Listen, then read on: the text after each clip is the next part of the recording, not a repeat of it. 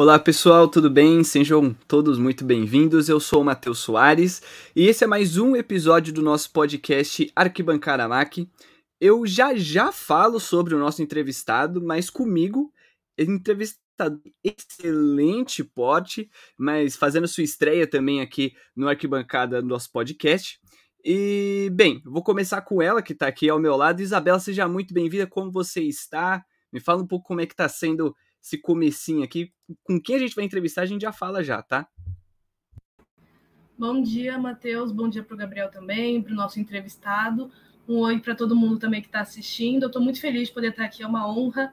Logo na minha primeira entrevista, já ser com um grande nome. É, então, eu espero que seja uma ótima conversa para todo mundo. Espero que todo mundo esteja muito bem também.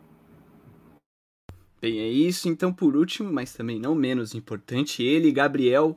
Seja muito bem-vindo, Gabriel. Como é que você tá? Me fala também um pouco mais o que, que você. O que, que vai vir por aí, né? Que, qual o sentimento que tá vindo? Muito bom dia é, para todo mundo aí que está nos acompanhando. Hoje é um dia muito especial, né, para o Arquibancada. Tem um convidado de peso aí que a gente vai fazer a honra de entrevistar. Já peço desculpa aí um pouco pela minha cara de inchado, que eu sou um cara mais da noite, não sou muito de dia. Mas vamos aí, estou muito animado para fazer essa entrevista e ainda mais com vocês aqui me acompanhando junto. Bem, é isso. Então, já nos apresentamos. Então a gente vai falar com ele, nosso convidado que tem 28 anos de carreira, passou pela TV Cultura, foi colunista e repórter pela Folha de São Paulo por 17 anos, viu de perto as Olimpíadas de 96 em Atlanta, acompanhou o pentacampeonato do Brasil na Copa de 2002, viu as finais da Champions League de 2008, 2010 e 2011, também um dos pioneiros a popularizar a Premier League no Brasil e o futebol internacional por si só. Atualmente é comentarista dos canais ESPN e colunista da World Soccer Digest. Estamos falando de Rodrigo Bueno. Rodrigo, Seja muito bem-vindo e obrigado de verdade por ter aceitado o nosso convite por aqui. Ah, eu que agradeço o convite, Matheus. Um abraço para você. Obrigado pelas palavras, Isabela e Gabriel. Eu, eu era um comentarista de peso até duas semanas atrás, mas eu emagreci uns 10 quilos já, viu? Então agora eu tô mais leve para entrevista. Pode cortar esse negócio de entrevistador aí e tal. Não, não tenho nada mais de peso, sou um cara bem light agora e fit.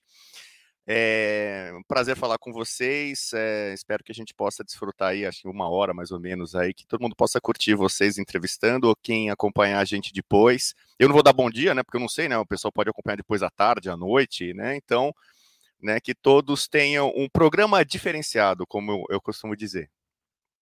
Bem, perfeito, Rodrigo. De novo, obrigado por ter aceitado e vamos começar, né? Já é, vamos lá falar do comecinho mesmo, lá do, do pequeno Rodrigo, lá na infância dele.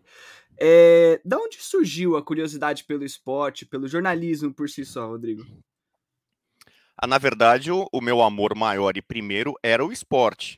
É, eu sabia desde garoto que eu ia trabalhar com esporte, especialmente futebol, porque eu fui criado nesse meio, né? Meu pai tinha um time de futebol no bairro, com quatro anos já me enfiou no futebol, jogando e levando para estádios. A minha irmã mais velha, ela fez educação física, faculdade, então a minha família era sempre foi muito esportiva, né? Sempre, sempre muito ligada com, com campo, com quadra, com bola tal, e eu cresci nesse meio. É, paralelamente isso, né, como estudante, eu sempre tive um tino para comunicação, gostei de escrever, então era bom em redação, esse tipo de coisa. É, meu pai tinha o sonho de eu ser jogador de futebol. Durante um bom tempo, eu acho que eu alimentei esse sonho para ele. Eu joguei até na base do São Paulo. Só que chegou no momento ali no, na época do colegial, né? O ensino médio e tal. É, eu tinha que fazer uma opção de tentar, pô, vou, sei lá, largar a família, largar estudos e vou entrar de cabeça para ser jogador. Sendo que assim, eu jogava bem, eu jogava melhor futsal, né? Do que campo tal. Eu não tinha muita certeza de que, olha, acho que não vou vingar, não. E aí vão me emprestar para um time pequeno, para cidade longe. Eu ainda adolescente, garoto, eu não estava com cabeça para largar a mão de tudo. Uh, seria um tiro no escuro. Aí eu pensei uh, no jornalismo, porque no jornalismo tinha a ver muito com a comunicação. Eu sou um cara que gosto de estar antenado, né? Eu, eu, gosto muito de viajar também e tal. Então falei, pô, jornalismo parece ser uma, uma profissão que tem a ver comigo. Eu gosto de escrever, gosto de comentar. E, e eu aí eu acabei juntando o útil ao agradável, né? E, e dei muita sorte na minha carreira, muita sorte mesmo, porque quando eu entrei no jornalismo, nada te garante que você vai trabalhar exatamente com o que você gosta, com esporte. Claro que você, você força isso, você tenta buscar esses caminhos. Né? E desde que eu consegui meu diploma em 94, eu realizei os principais sonhos. Eu, eu, eu, gostaria de ter passado pela Placar, pela revista Placar, que era uma referência para mim no esporte, era a única revista que a gente tinha mesmo aqui, e eu consegui fazer ali um, um, um curso de treinamento, né, um curso de trainee, e na editoria de esportes da Folha, que era o jornal que eu, desde garotinho, lia, acompanhava, minha família assinava, né, então eu batalhei, quebrei a cara duas vezes fazendo testes e não sendo aprovado, quando ainda estava na faculdade, para estagiário, para treinar na Folha, e depois eu, eu acabei entrando como repórter, e dei sorte de estar tá até agora nessa brincadeira, 20 e tantos anos depois. Bom, como o Matheus comentou na sua apresentação, você logo no começo da carreira já foi cobrir as Olimpíadas de 96 em Atlanta e alguns anos depois para sua primeira cobertura de Copa do Mundo. Como que foi para você ser chamado pela primeira vez para cobrir assim eventos de grande expressão e como que foram essas primeiras experiências? Ah, tem sentimentos um pouco diferentes nisso, né? Eu entrei na Folha de São Paulo no dia 5 de janeiro de 95. Eu não era contratado fixo, entrei como uma espécie de freelancer, né? Então, é aquela insegurança que a gente tem no começo de carreira. Você não sabe se você vai ficar ali uma semana, um mês, um ano ou a vida inteira, né? Então, putz. Aí, 96, que era o ano da Olimpíada, foi o primeiro grande evento que eu estava dentro da editoria de esportes da, da Folha. E eu não tinha a menor expectativa, esperança de ir para a Olimpíada. Muitos jornalistas muito mais experientes, tal não era tanta gente assim que viajou para lá. Só que aí eu dei alguma sorte. Eu falo que eu faço tudo errado na minha vida, mas eu tenho sorte, entendeu? Nessa época, já formado como jornalista, eu estava cursando a faculdade de esporte na USP. Tem faculdade de educação física e faculdade de esporte. Eu quis fazer um outro curso para né, acrescentar alguma coisa, ter mais conhecimento, né, mais base acadêmica para minha área. E aí a Coca-Cola, como a Olimpíada foi em Atlanta, a Coca-Cola praticamente bancou aquela Olimpíada, aliás, para não dizer aqui, praticamente comprou aquela Olimpíada, né? deveria ter sido em Atenas. É, a Coca-Cola fez o que a gente chama de jabá no jornalismo, né? Convidou alguns jornalistas para acompanhar em Atlanta, a, desde o começo, o circuito da tocha olímpica, né? Alguns estudantes de, de faculdades de educação física do país foram chamados, acho que quatro, e aí eu acompanhei essa turma. Então eu fui antes da Olimpíada, umas duas semanas antes, e fiquei até a primeira semana na Olimpíada. E eu ainda muito cru, muito verde, assim, né?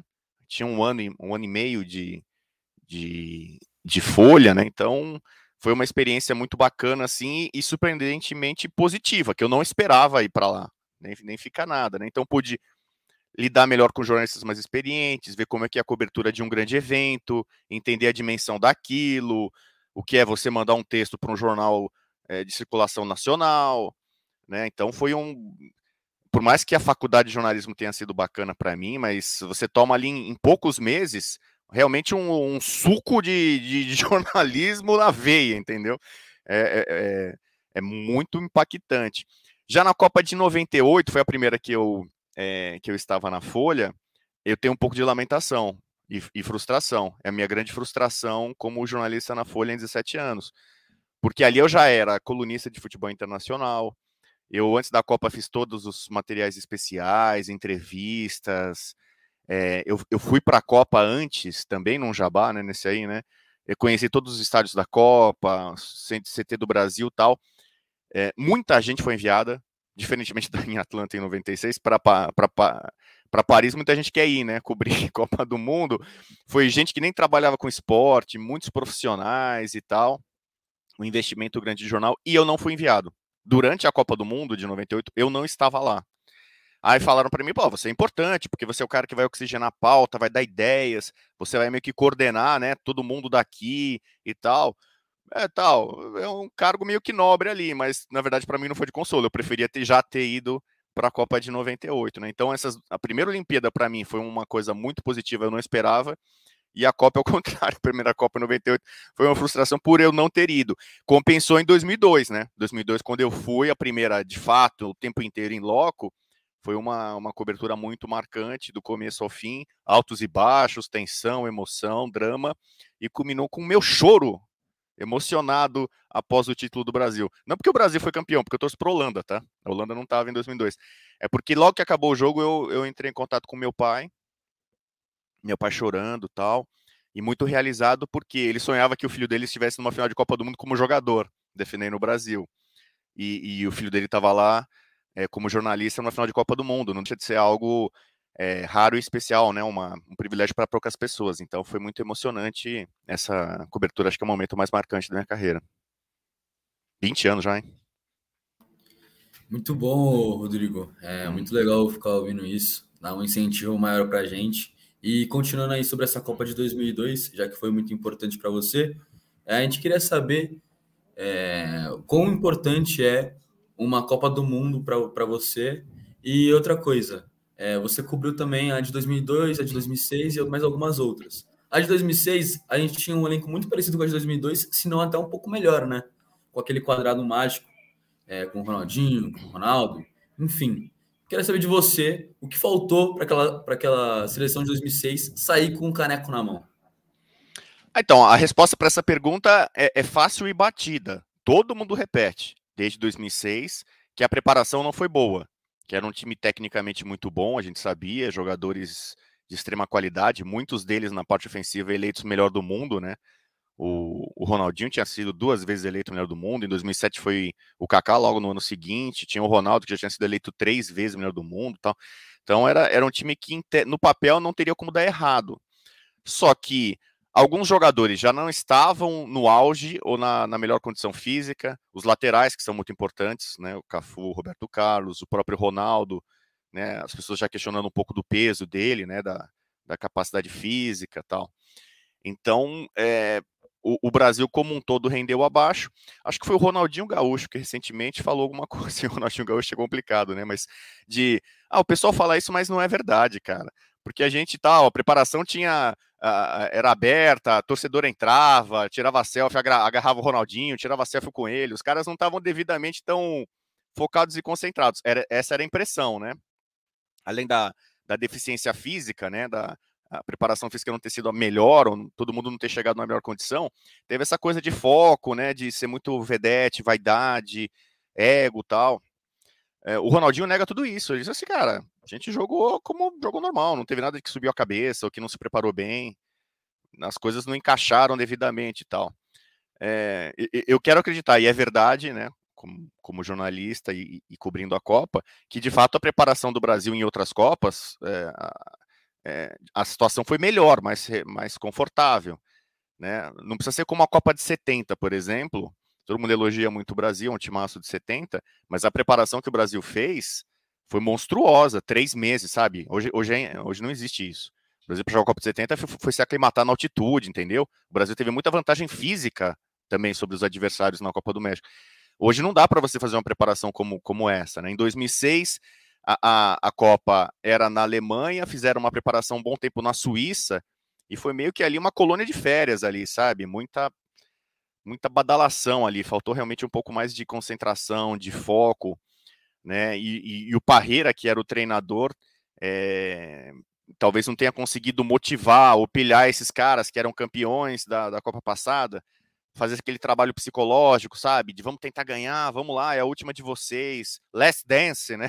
Talvez aí para quase todos. E isso não, não aconteceu. E também teve um probleminha, né? Chamado Zidane, né? Que atrapalha de vez em quando, né? O Brasil. Também tem um outro lado. É, tem o. Assim, não, não tinha nem três anos na época, mas, né, relembrar esse, esse pequeno problema que foi o Zidane é meio complicado. Mas, o, o Rodrigo, é, voltando um pouco mais para a questão da sua carreira, para onde você passou, é, na época da TV Cultura, o quanto ajudou você atualmente, tipo, em questão de experiência, foi, foi muito relevante para você quem você é hoje na cultura ou teve algum outro lugar que melhorou mais você como tanto jornalista como como comentarista? Olha, essa, essa pergunta é boa. Nunca ninguém tinha me feito especificamente sobre a TV Cultura, porque pouca gente sabe que eu, que eu passei uma temporada na Cultura comentando a Champions League.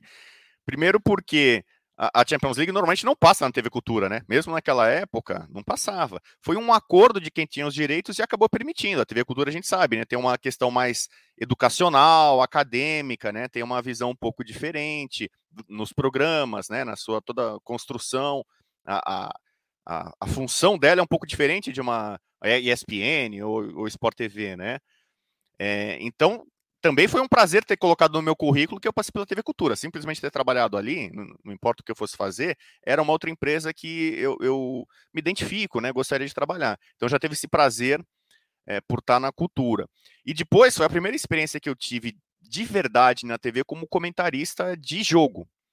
Antes disso, eu tinha sido convidado para vários programas, alguns em, em, canal UHF, vocês nem devem saber o que é isso, vocês são de outra geração. Era o, a TV a cabo do Brasil começou praticamente ali em 94, 95, né? E às vezes alguns canais você pegava ali um canal UHF, né? Não era todo mundo que assistia, ou quando assistia era pouca gente, pouca audiência. Eu participei de alguns programas, CBI, ou programas em universidades, né? TVs de universidade. Mas assim, comentar um jogo de futebol. Então eu estava comentando a Champions League, era o Bayern, timaço do Bayern, timaço do Manchester United, né? Foi uma, uma experiência muito bacana. E de alguma forma contribuiu também para que eu chegasse à ESPN. Porque a ESPN sempre foi um canal que tinha muito espaço para futebol internacional, como era repórter, colunista da Folha de Futebol Internacional, já tinha comentado uma temporada da Champions na, na cultura, foi meio que natural o convite para eu, eu chegar à ESPN, né? Eu tinha amigos lá, né? o PVC, por exemplo, era, já era meu amigo há um bom tempo. O PVC, assim como eu, veio da imprensa escrita. Então, tudo isso foi colaborando, me ajudando para esse processo. Eu sempre me considerei um jornalista de imprensa escrita que colaborava em TV. Eu tinha isso muito claro na minha cabeça. Eu não sou um cara preparado, treinado para televisão. Nunca fui. É, na TV, normalmente as pessoas que mais se destacam são pessoas que vêm do rádio. Né? Então, narradores, comentaristas. O rádio te dá uma velocidade, um timing, preocupação com a voz, entonação, é, esse tipo de coisa, um, um refinamento na, na, na, comunicação que acho que só o rádio tem. Então, quem você pega, não só na área de esporte, em outras áreas também. Quem vem do rádio e vai para a TV, normalmente faz muito sucesso, se dá bem, se expressa bem, se comunica bem. Eu não tive essa, essa base, essa formação de rádio. Então, meu como PVC. Eu, eu tive que ir na marra tentando melhorar. E só em 2012, quando eu fui para o Fox Sports, fui contratado para Fox Sports, aí eu traí um pouco a minha ESPN querida, fui para o Fox Sports em 2012, ali eu, eu, virei a chavinha, eu inverti a minha carreira jornalística. De ser um, um cara de imprensa escrita que colaborava em TV, eu virei de fato um cara de TV que colabora em imprensa escrita, né? Continuei fazendo coluna para jornal, para revista, mas virei e já estou nessa brincadeira há muito tempo, né? Já há mais de 20 anos que eu estou comentando. É, virei de fato agora um garoto de programa. Bom, durante a sua carreira, você já comentou aqui alguns trabalhos que você teve, né? Já, já atuou como comentarista, colunista, é repórter. Tem alguma área do jornalismo esportivo, algum trabalho que você ainda não tenha feito, mas você gostaria de passar pela experiência ainda? Olha, dentro do esporte eu tenho, eu tenho algumas frustrações. Eu nunca cobri uma, um GP Brasil de Fórmula 1. Todo ano tinha São Silvestre, GP Brasil de Fórmula 1, é, é porque eu era um cara muito ligado ao futebol, né? Então, nessas grandes coberturas que a gente tinha aqui no Brasil, eu ficava meio excluído, né? É, então, por exemplo, essa é uma frustração que eu tenho de algumas é, provas ou né, eventos especiais. É, por exemplo, eu tive a sorte de, de cobrir um jogo, uma final do, de Master do Guga em Roma. Eu estava em Roma fazendo matéria sobre futebol, claro. E aí, naquela, é, naquele fim de semana, o Guga chegou à final, né? O ATP de Roma. Então, por exemplo, foi muito legal. É, é, é não é porque eu, eu, gosto de futebol especializado em futebol que eu só me ligo nisso, né? Cobri outro, outros momentos. Na Olimpíada aqui no Rio de Janeiro, eu, eu comentei jogo de handball que era um, um, esporte que eu pratiquei na escola, então tinha uma noção tal. A gente estava sem comentarista específico de handball. Eu comentei todas as partidas. O time feminino do Brasil é, é muito forte, né? Era um dos favoritos. Então deu visibilidade. Muita gente, caramba, o, o Bubu. Ah, desculpa, Bubu, é, para quem não sabe, é normalmente meu apelido, né? Meus amigos me chamam de Bubu. É, pô, vai comentar handball tal, como é que vai ser isso? Assim, uma coisa bem nova, né? Então, é, dentro do esporte, eu, eu, eu, gostei das experiências que eu tive, às vezes, em outras modalidades, são coisas pontuais, mas que, que são bacanas. E fora isso, trabalhando num jornal como a Folha, que normalmente é um jornal em que o esporte está em segundo plano, né? Política, economia, né? É, outras coisas normalmente vêm ali em primeiro plano eu tive chance de fazer algumas coberturas interessantes também. Por exemplo, o guia de Buenos Aires da Folha, eu escrevi a parte esportiva. É... Quando eu estou enviado para alguma cobertura, vira e mexe, eu acabo mandando matéria para política, para cultura, uh, ah, para folhinha na época, eu adorava escrever para folhinha, né? Escrever para criança, né? Então, ah, pega, você vai estar tá aí e tal, você está em tal lugar, aproveita, faz uma reportagem sobre isso, sobre aquilo, não necessariamente sobre futebol ou esporte, né? Então eu, eu consegui fazer algumas reportagens legais em meio a coberturas para outras editorias. E eu comecei a ter um pouco desse gosto também e ampliar meus horizontes, isso já na faculdade. Enquanto eu estava na faculdade na PUC, eu fiz dois estágios. O primeiro estágio que eu fiz foi no Sesc Interlagos, foi do, um ano mais ou menos, entre 93 e começo de 94. Então, no Sesc Interlagos eu lidava muito com a área cultural, né? Fazia release, preparava textos e divulgação tal, basicamente de shows, né? De, de eventos artísticos tal. Então eu comecei a ter contato muito com Ilustrada, Caderno 2, né? Algum, algumas coisas na área cultural.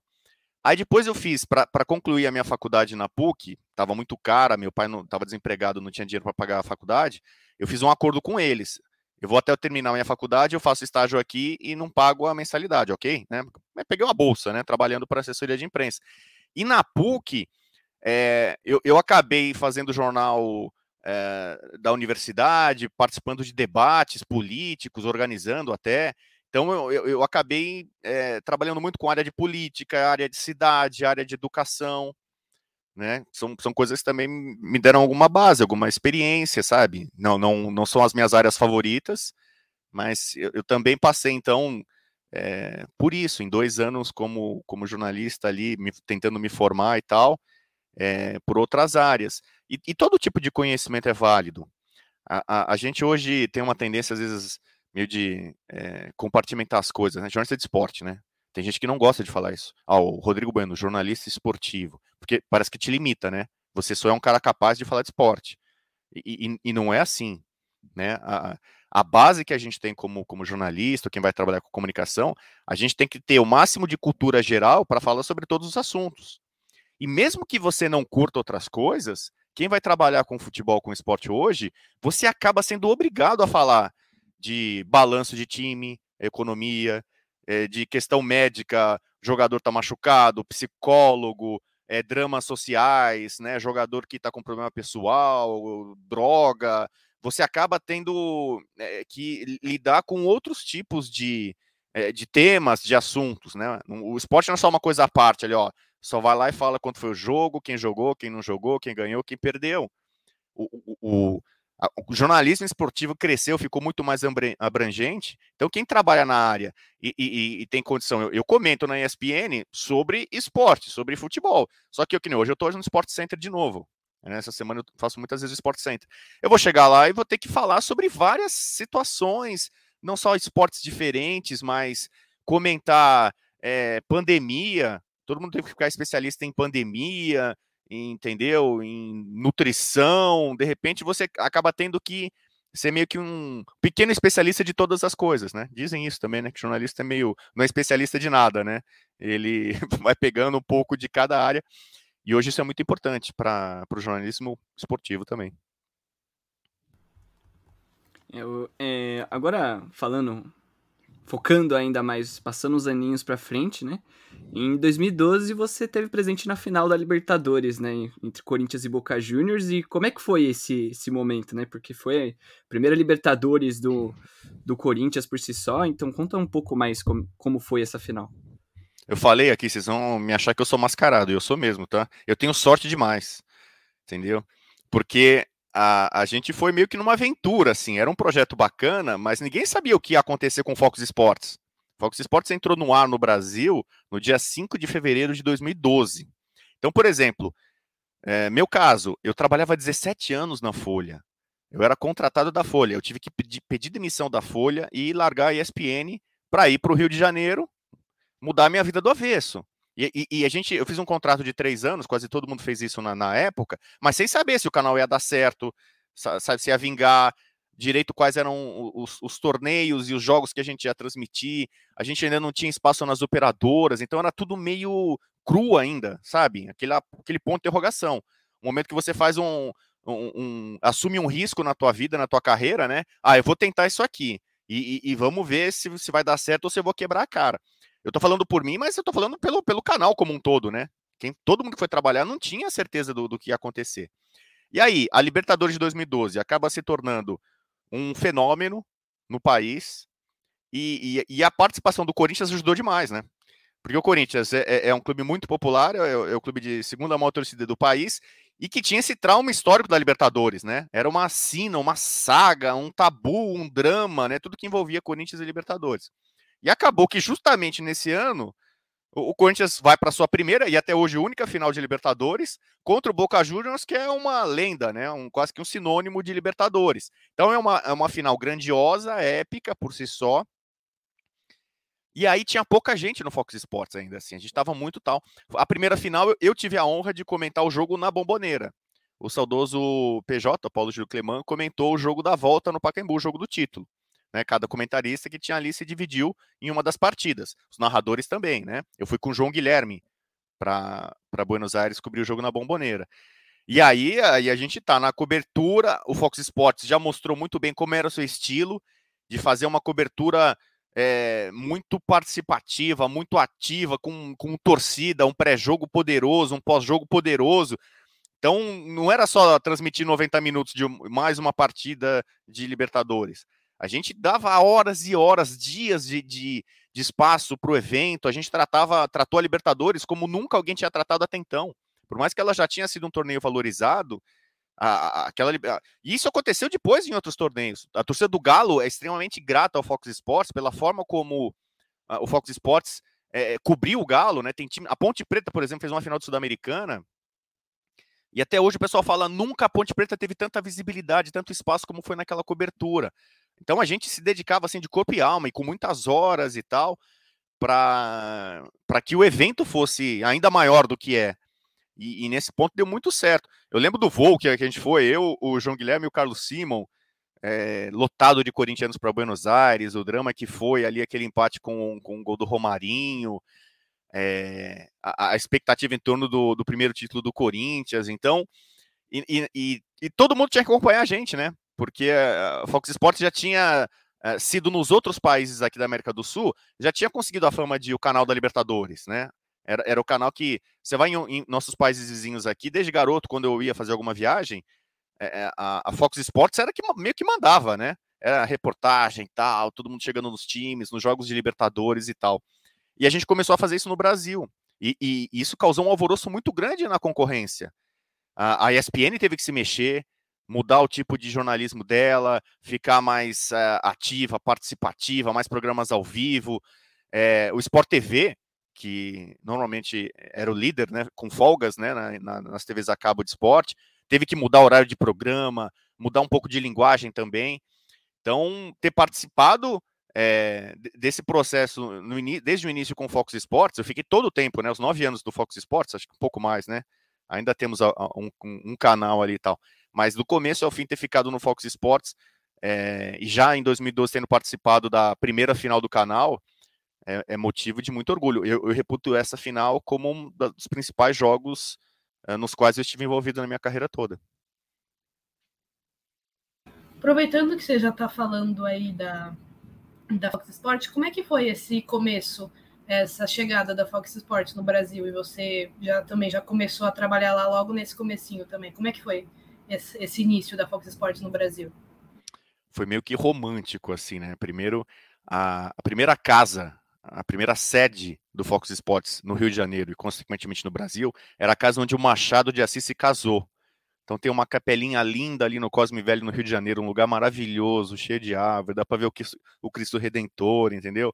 Então, é uma, então uma, uma atmosfera muito é, linda, e não era uma, era um casarão, não era adaptado para televisão. Então foi meio de improviso, sabe? O próprio lugar que é de, de, onde a gente transmitia as coisas era um, era um lugar meio que improvisado, alugado ali.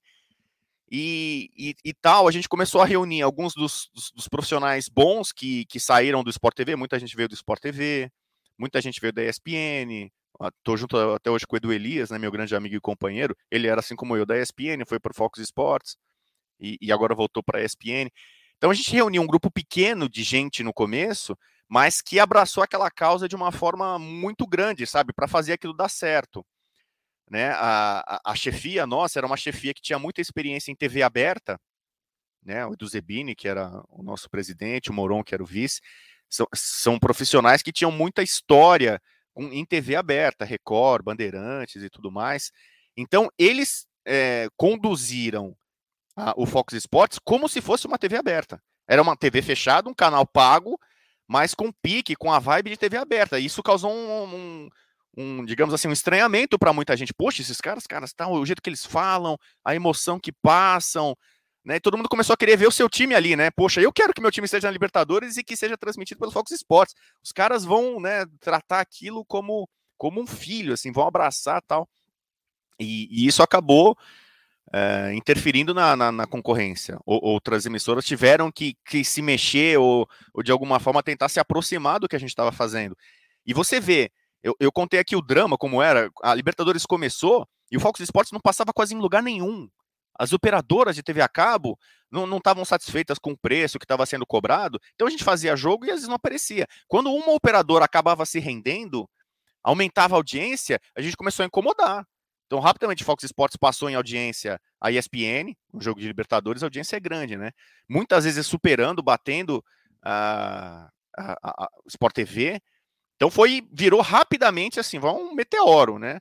Um, um, um canal que saiu do nada caiu de paraquedas no, numa casa, num casarão maravilhoso no Rio de Janeiro e, e virou um, uma coisa grandiosa. Depois, em 2016, mudou a sede. Né? Você vê como deu tão certo. A, a chefia do, da Fox Sports, né, americana, comprou uma sede maravilhosa na Barra da Tijuca e ali já era um prédio todo feito e adaptado para televisão, né? A gente é difícil ter um, um prédio tão, tão bacana para televisão no país como foi aquele montado. É, no, também um prédio num lugar lindo, né? Rio de Janeiro, ali na Orla, né? Da, na Barra. E durante esses anos de 2016 até agora, era a casa do, do, do Fox Sports, muito pela Olimpíada, né? 2016 foi o ano da Olimpíada, né? Isso também ajudou o Fox Sports a investir nessa sede na Barra. E que hoje essa sede está inativa, né? A, com a fusão, a, a, Disney acabou adquirindo o Fox Sports e, e optou por fazer praticamente todas as operações aqui de São Paulo, né? Temos correspondentes, né, em outros estados do Brasil, em outros países, mas a sede da ESPN sempre foi em São Paulo. Então optaram por fechar aquela sede no Rio, mas quem trabalhou nesse período no Fox Sports assim tem muita história boa para contar assim, especialmente quem tá de, quem veio desde o início, né, e viu o crescimento. O Fox Sports Rádio, que foi um grande sucesso de audiência, né, um programa que marcou época, por exemplo, ele teve algumas fases, né? No começo não tinha a turma que todo mundo conheceu depois, né? Que tinha o Benja, o Mano, o Sormani, o Pascoal, o Flavinho. É, no começo eu participava mais, Eugênio Leal, Alexandre era, era o apresentador, Ricardinho Martins. É, aí já era uma fase em que o Fox Sports já estava consolidado como um canal de ponta no país, né? A gente já, já, já, em muitos casos, era líder de audiência entre os canais fechados. Então foi uma, uma experiência muito bacana, né? Quem teve a, a sorte de trabalhar ali no, no, Rio de Janeiro nesse período no Fox Sports curtiu demais. Mas também, claro, é um prazer e uma honra poder voltar para minha casa querida, né? Eu sou muito filhote da ESPN, sempre fui fã de esporte. Então, voltar para São Paulo, que é a minha cidade, ficar perto dos meus pais de novo, é, e poder reencontrar alguns amigos, conhecer outros novos na ESPN, tem sido muito legal chegou a comentar aí sobre 2012, né? Que você cobriu a final da Libertadores pela Fox Sport. Falou que foi uma das finais é, que você cobriu mais importantes aí da sua carreira. Então, vai uma pergunta aí para separar um pouco teu coraçãozinho, Rodrigo. É, em 2005, você também cobriu a final do Mundial é, entre São Paulo e Liverpool. E eu queria saber como foi gratificante para você estar ali naquele jogo, é, em especial você como um São Paulino, né? Então, Queria saber mais sobre essa cobertura e se foi ela a mais importante para você. Não, mais importante não foi, mas é claro que tem um componente sentimental, já que está falando sobre isso, né? Eu nunca escondi, né? Eu sou São Paulino, minha família quase toda é São Paulina. Eu fui para o Mundial do São Paulo em 92. A, a, ali no Japão contra o Barcelona, eu fui 90% torcedor, 10% jornalista. Né? Tem canais de, de São Paulinos que me entrevistam e, e, querem saber os detalhes disso. Eu já falei que eu até invadi o campo. Né? Eu fiquei muito tempo com a família do Raí na época, né? com o irmão do, do, do Raí, com a esposa dele que estava assistindo. Então foi, mas foi uma experiência meio de universitário. Eu estava fazendo a faculdade, como eu tinha muito contato no São Paulo, tinha jogado no São Paulo, eu consegui facilidades para ir para lá, né? Aí eu tentava fazer frilas na época, assim, de é, revista de musculação, jornal de bairro, né? Para tentar ganhar um dinheirinho para ajudar na viagem, mas não ajudou em nada, entendeu? Na verdade, eu fui lá como jornalista pouquinho, mas participei de coletivas. Então tem uma coletiva histórica, que é um encontro do Cruyff com o Tele Santana, dois dos maiores técnicos da história do futebol, né? É, ter participado na minha primeira coletiva de imprensa, é, até em alguns momentos servi até de intérprete entre os dois. Eu torço para a Holanda também, né? Não sou, sou São Paulino, torço muito para a Holanda, seleção da Holanda. Então, encontrar o Cruyff, né? E ainda o Tele Santana e fazer o meio campo entre eles, poxa, né, pessoalmente é, foi um prazer enorme, mas como, como um estudante de jornalismo ali também, eu estava tendo uma aula de jornalismo né, né, elevada à enésima potência. Então, essa foi minha história. Não foi o primeiro Mundial do São Paulo que eu, que eu estive. Uh, foi o contrário em, em, em 2005. Lá eu fui 90% jornalista, 10% torcedor. Né? Porque, primeiro, ali eu já tinha uma carreira muito mais consolidada no jornalismo, né? já tinha feito várias coberturas e tal. E eu tava, eu fui destinado ainda bem para cobrir o sorteio da Copa de 2006. Então faz a conta aí, ó.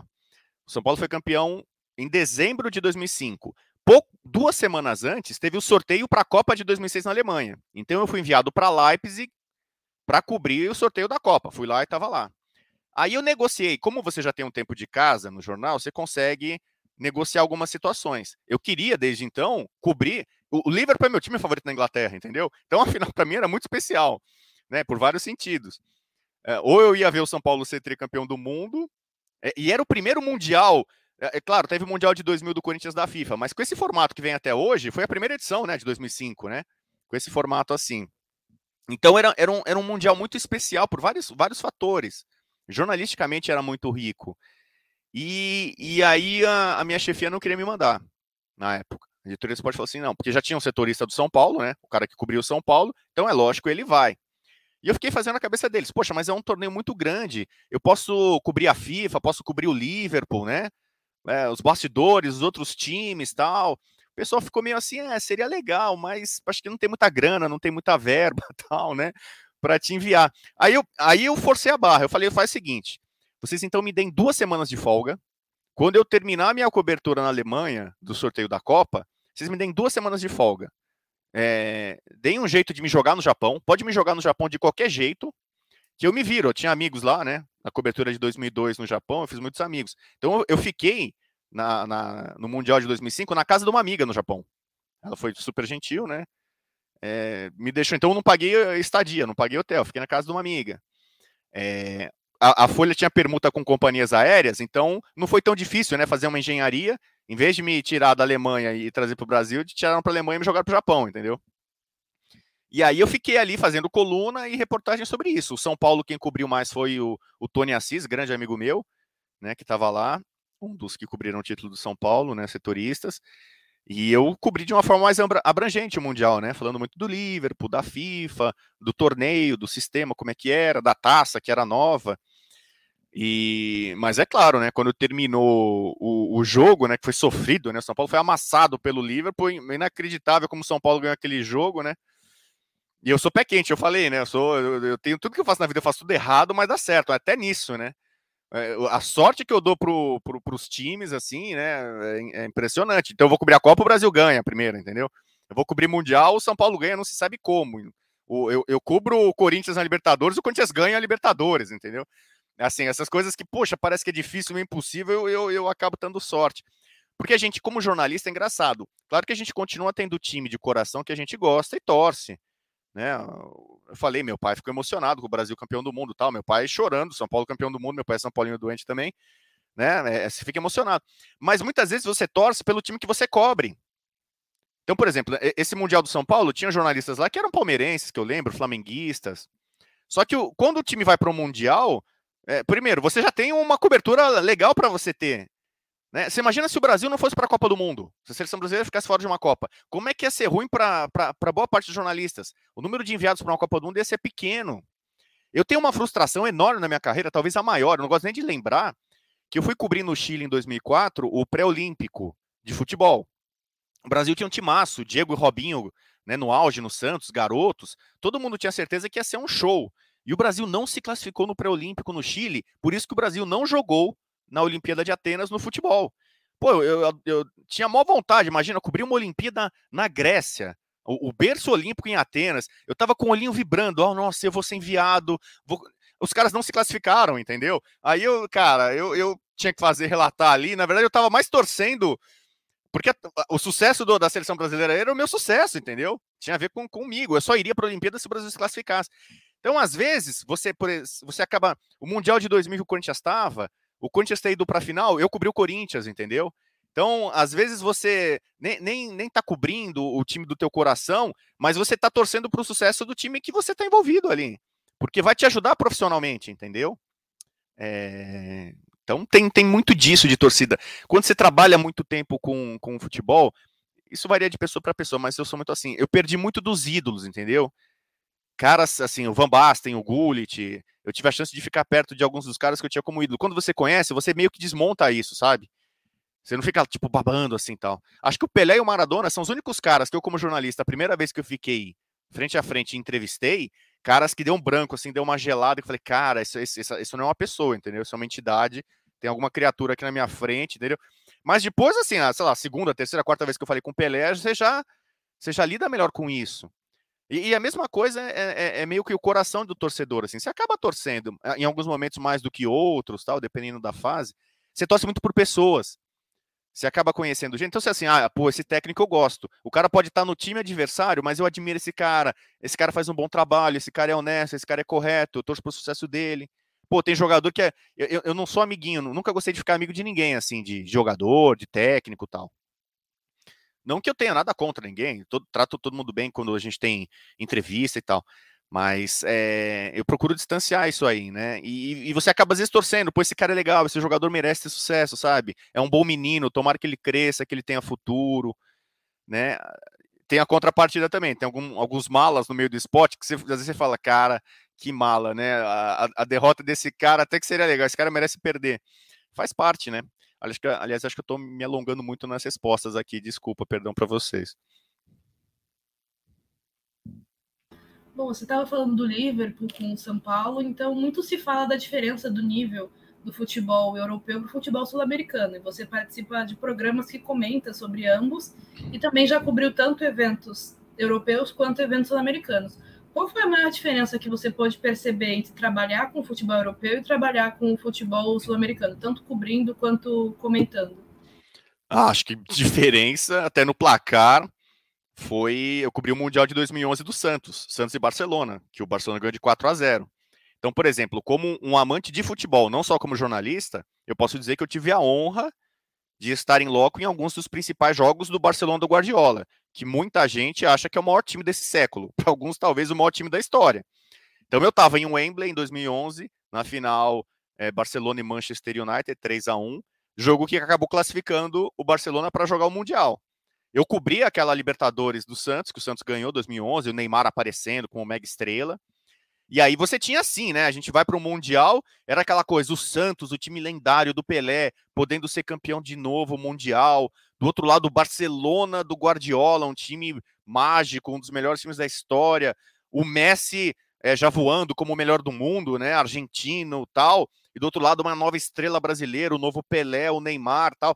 Então, sabe, criou-se uma uma atmosfera ali de, sabe, de renascimento do Santos, de surgimento do, de, de um novo mega craque brasileiro tal.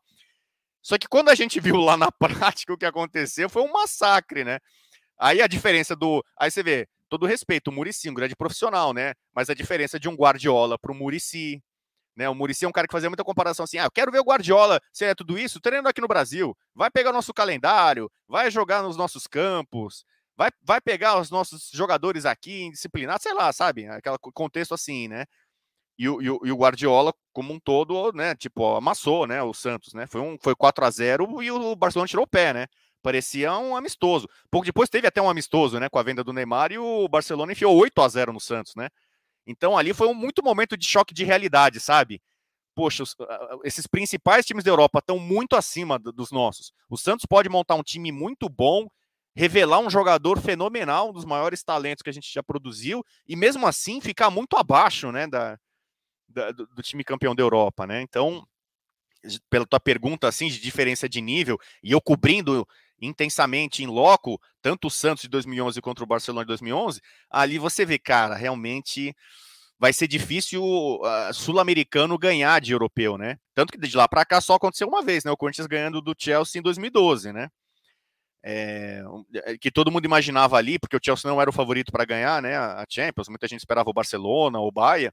Então ficou um jogo mais equilibrado, mais parelho. Como muita gente imaginou que era agora, né? Palmeiras e Chelsea de novo. Talvez esse Palmeiras e Chelsea, último, tenha sido o duelo América do Sul e Europa mais equilibrado, é, desde Corinthians e Chelsea. Mas você pega a Copa do Mundo. Eu cobri todas as Copas do Mundo em loco neste século. Só em 2002 que a América do Sul ganhou. De, de lá para cá, só da Europa, e só uma vez um sul-americano chegou na final depois, que foi a Argentina em 2014. As, as, as, as Copas do Mundo têm sido decididas pelos europeus. Né? Então é França e Itália em 2006, Holanda, minha Holanda querida, eu tava lá quase que chorando, né? Meu Deus do céu, era a chance que eu tinha. Holanda e Espanha em 2010, né? 2014 a Alemanha do 7 a 1 tava na final, 2018 Croácia, a Croácia tá fazendo final, né? Croácia e França. Então, tá realmente difícil para o futebol sul-americano, por razões econômicas, estruturais, políticas também, de acompanhar né, o futebol europeu, que cresceu e evoluiu demais. Pô, é muito legal é, você comentar sobre isso. É, eu tenho aqui uma pergunta para você, Rodrigo, sobre essa junção né, é, que teve entre a Fox Sport e a ESPN. A gente já sabe, já que você é, teve o privilégio de trabalhar nas duas emissoras e a gente queria saber um pouco mais como que foi essa junção, é, como que você descobriu isso, é, se você ficou mais contente para lá ou mais contente para cá. É, então, nos conte mais sobre, sobre essa, essa sua carreira agora, como está sendo hoje em dia para você trabalhar nessas duas emissoras grandes do esporte. Bom, assim como todo mundo no, no nosso meio, no, no, mercado, a gente recebeu com uma certa surpresa, né? Quando veio a notícia dos Estados Unidos que a Disney tinha comprado o Fox Sports. Porque era meio assim, né? Eram, sempre foi muito concorrentes, né? ESPN e Fox Sports sempre foram, no mundo inteiro, né? Ácidos concorrentes, né? Tinha até alguns momentos ali rivalidade mesmo, né? Por audiência, por né, questão publicitária, mercadológica, são então é, é, meio como você fundir, sei lá, era meio Corinthians e Palmeiras, Flamengo e Fluminense, sabe? Né? Então muita gente, caramba, o que, que vai acontecer, né? E como a ESPN já é o canal da Disney há, há séculos, era natural que a ESPN festejasse mais a fusão do que o Fox Sports. Eu, como quase todo mundo no Fox Sports, na hora falando, e agora? O que, que vão fazer com a gente, entendeu? Vai acabar o canal, como acabou mesmo, né? É, é, vai, vão, vão sair muitos profissionais, vão, vão perder emprego, sabe? Causou no, pra gente ali no Fox Sports, de início, logo, foi um impacto assim, poxa, a nossa vida aqui estava maravilhosa, o canal voando, uma sede vultosa, as pessoas do Brasil inteiro já conhecem o nosso canal, né? Toda a nossa luta de anos para ganhar espaço e tal, mercado, né? Conquistas ali, né? Que a gente teve, tudo né, poderia acabar num piscar de olhos, né, ou num estalar de dedos. Eu estalei o dedo e falei piscar de olhos. É, então, no começo foi meio apreensivo, assim, sabe? E é uma pena que, como toda fusão em qualquer área, obviamente que muita gente vai acabar perdendo emprego, né? Vai ter que ser remanejada, tal. Então, mu muitos colegas, infelizmente, perderam emprego. Ainda bem que o Fox Sports tinha tanta gente qualificada em várias áreas que muita gente acabou arrumando outros bons serviços, né? Alguns foram para outros canais, outros foram para o jornalismo independente. É, muita gente de parte técnica, de edição, de produção é, veio para a ESPN, foi absorvida, né? Então, é, um, um, pouco do jeito Fox Sports é, contaminou a ESPN, sabe? A, a, fusão de fato aconteceu, e eu posso dizer isso porque eu já estou trabalhando há quase dois anos, né? Um ano e meio que eu já estou aqui de novo em São Paulo, mas se você contar a fusão como um todo, eu já estou há dois anos, né? Na, na, nessa fusão. E, e foi legal, um cara como eu, que vivia a antiga ESPN, né? É, era um canal na época do Trajano, com muita gente talentosa, especial, um, uma outra pegada, uma outra linguagem. Ver voltar para a ESPN agora, ver uma ESPN um pouco mais dinâmica, entendeu? Com, com alguns elementos do Fox Sports, sabe? A gente falou de subir o tom, sabe? É que nem tom, o tom da televisão. A ESPN às vezes parecia um volume meio baixinho. O Fox Sports para muita gente era um volume meio alto, entendeu? Você ouvia a música meio alto. Então a fusão meio que chegou num equilíbrio ali, entendeu? A gente tem coisas da, da ESPN, coisas do Fox Sports. A gente achou o tom ali, quase que um meio termo, né, entre o que era ESPN o que era o Fox Sports. E a, e a junção de grandes profissionais, né? Porque a gente tem hoje trabalhando juntos é, é, grandes profissionais, grandes jornalistas, narradores, apresentadores, é, com, com estilos diferentes, né? Mas acho que todo mundo tem a, tem a mesma vibe. São pessoas que amam é, futebol, amam esporte, vibram, curtem o que estão fazendo e, e, passam isso para o telespectador, com muita informação, com muito estudo, que é uma característica da ESPN mas também com, com emoção, com divertimento, entretenimento, que é a grande palavra, né? É, o E da ESPN, para quem não sabe, pega a sigla da ESPN, o e, acho que é de entretenimento, exatamente, entendeu? É, que tem essa, muita gente tinha essa essa questão do ah, mas o esporte tem que ser jornalismo, não pode ser entretenimento. A Globo sempre tratou, né? A Globo fez sucesso muito com cobertura esportiva, tratando o, o esporte como entretenimento, né? Então hoje a gente acho que tem o, o, o, o tempo certo ali, o timing certo para saber o que, que é entretenimento, o que, que é jornalismo. As coisas podem e devem se combinar. Né? E foi uma, foi uma experiência que eu fui aprender na TV. Eu vou comentar um jogo de futebol, eu vou ficar duas horas na casa das pessoas. Então o cara vai ficar me ouvindo duas horas. É, é, é legal, ele quer saber as informações, os dados, as estatísticas, as curiosidades, né? Tudo que eu me preparei, estudei e tal. Ele, ele quer saber, pô, esse cara aqui sabe o que ele tá falando, ele estudou, ele se preparou. Mas também eu não posso ser chato, entendeu?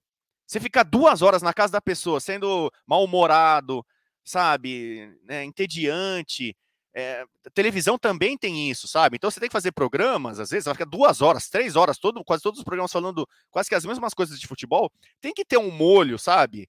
Uma brincadeira, né? Uma, uma, uma, uma, uma sacada, sabe? Não ficar todo mundo ali muito engessado, né? Na, na, naquele projetinho, no produtinho tal. E então eu acho que a ESPN soube fazer bem.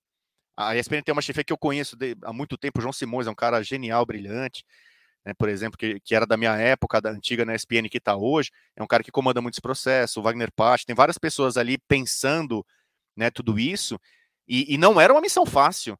Eu, eu não queria estar tá na pele do, dos chefes, não. Nem, nem do Fox Sports, nem, nem ESPN, nessa coisa de fusão, entendeu? É uma responsabilidade muito grande. E você está lidando com um cast, né? Um grupo de, de muita gente ali que tem história na TV e tal. E você tem que ter uma habilidade para né, agradar todo mundo, equacionar todo mundo, colocar todo mundo junto, mesclar nos programas, né? Então, né, ainda bem que eu não sou chefe, viu? Eu nunca fui chefe na vida, não, não, não, quero nem ser, sabe? Porque né, eu já perdi muito cabelo na minha vida, eu não quero. Deixa esses aqui que sobraram, entendeu? Porque dá muita dor de cabeça. Melhor só fazer lá o meu arrozinho com feijão. Não, arroz com feijão não, na verdade minha pizza, entendeu? Minha pizzinha de quatro queijos ali e tá pronto, tá tudo bem.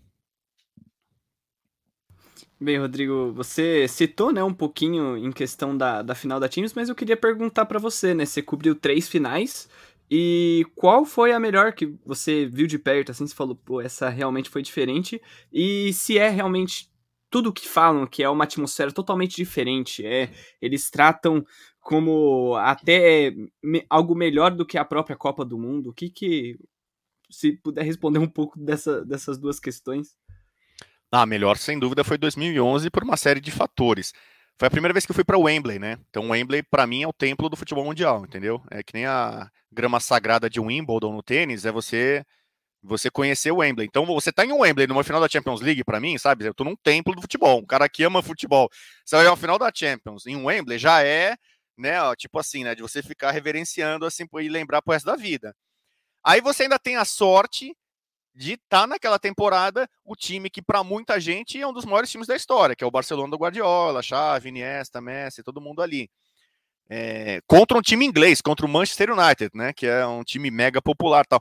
Então, a, todo o cenário, a atmosfera que, que circulava ali e tal, é, para mim foi muito mágico aquilo, um privilégio eu poder falar. Então você vê treino do Barcelona do Guardiola, sabe? Quando você tá nessas coberturas, você vai antes, você vê o treino, sabe? Você só vê o treino, você fica babando, cara, olha ali, cara, dessas coisas que às vezes cai, cai a ficha para você, cara, eu sou um privilegiado, eu tenho muita sorte, repito, faço tudo errado na vida, mas dou sorte, sabe?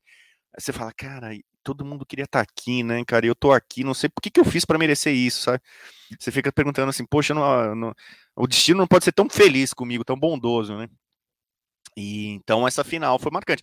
2008 foi a primeira que eu cobri. Você vê, é totalmente diferente. Foi na Rússia em Moscou, quer dizer, totalmente afastado, né? A atmosfera, né, tal.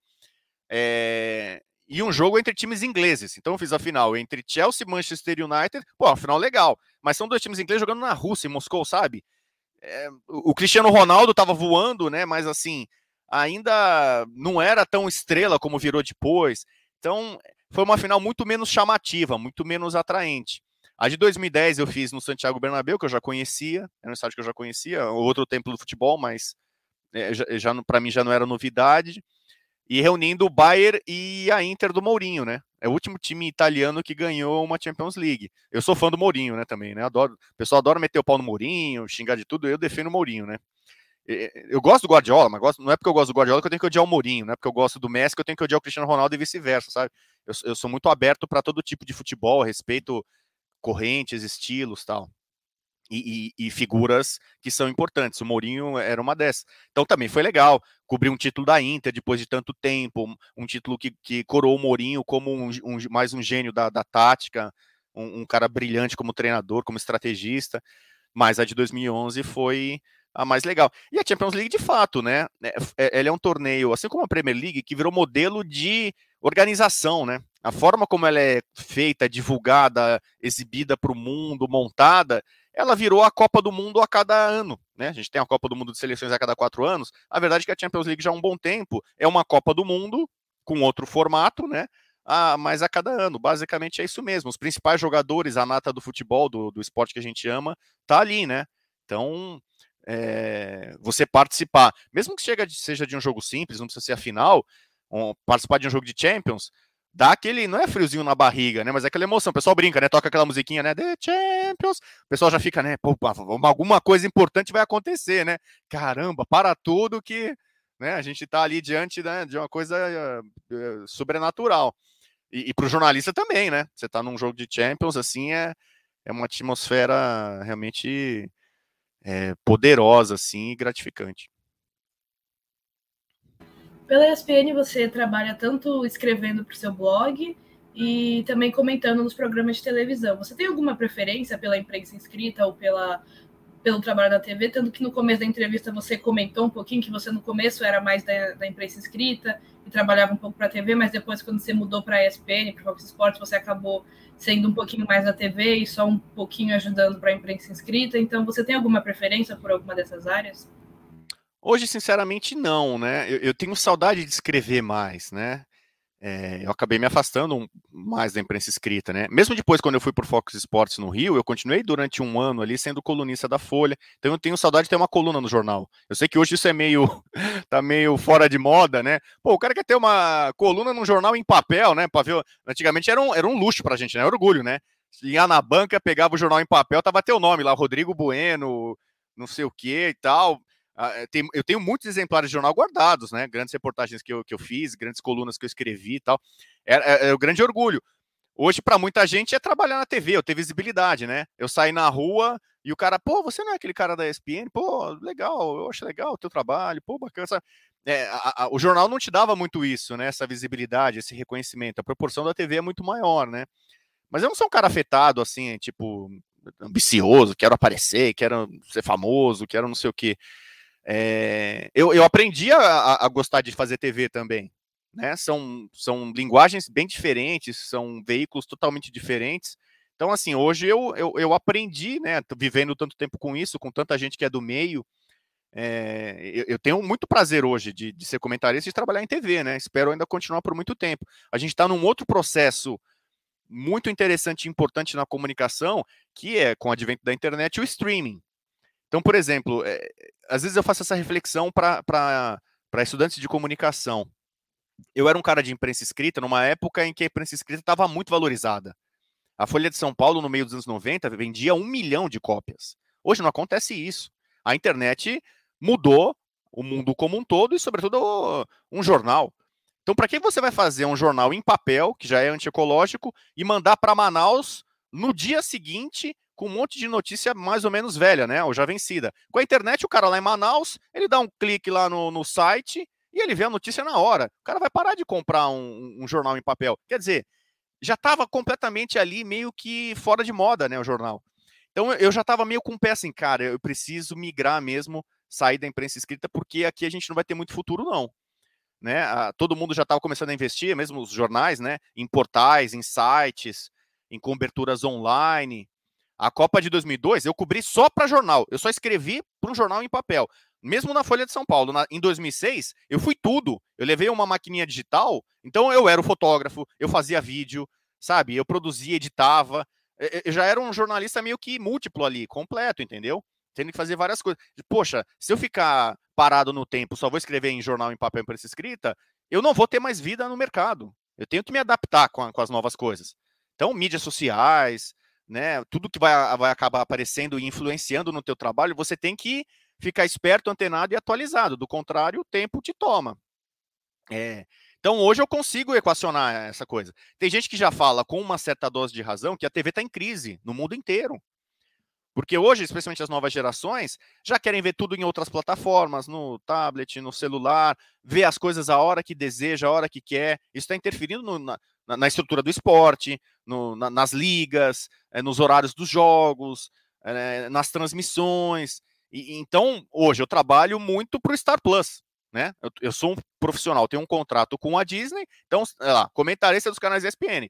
Vocês não me apresentaram como comentarista também do Star Plus, mas a tendência para o futuro talvez seja essa.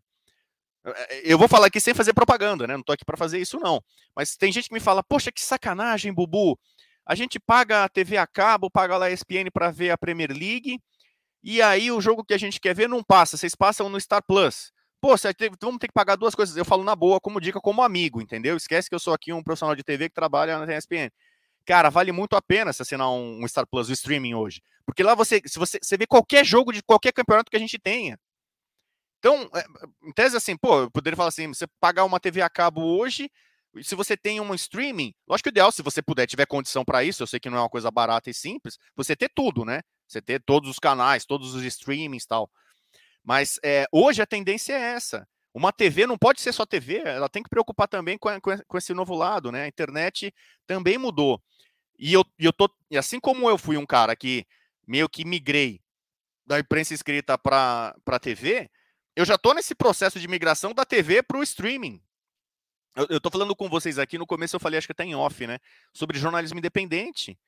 Hoje, é, todo mundo consegue, com um celularzinho ali, com, com os aplicativos, com coisas novas, é, ser um editor, um produtor, uma apresentadora, um repórter, uma comentarista, sabe? Você da sua própria casa, você pode produzir conteúdo muito bom. E tem gente ganhando é, um monte de dinheiro aí, né? Gente que do nada produz alguma coisa, às vezes nem com tanta qualidade, mas com um pouco de carisma, uma boa comunicação, vira fenômeno.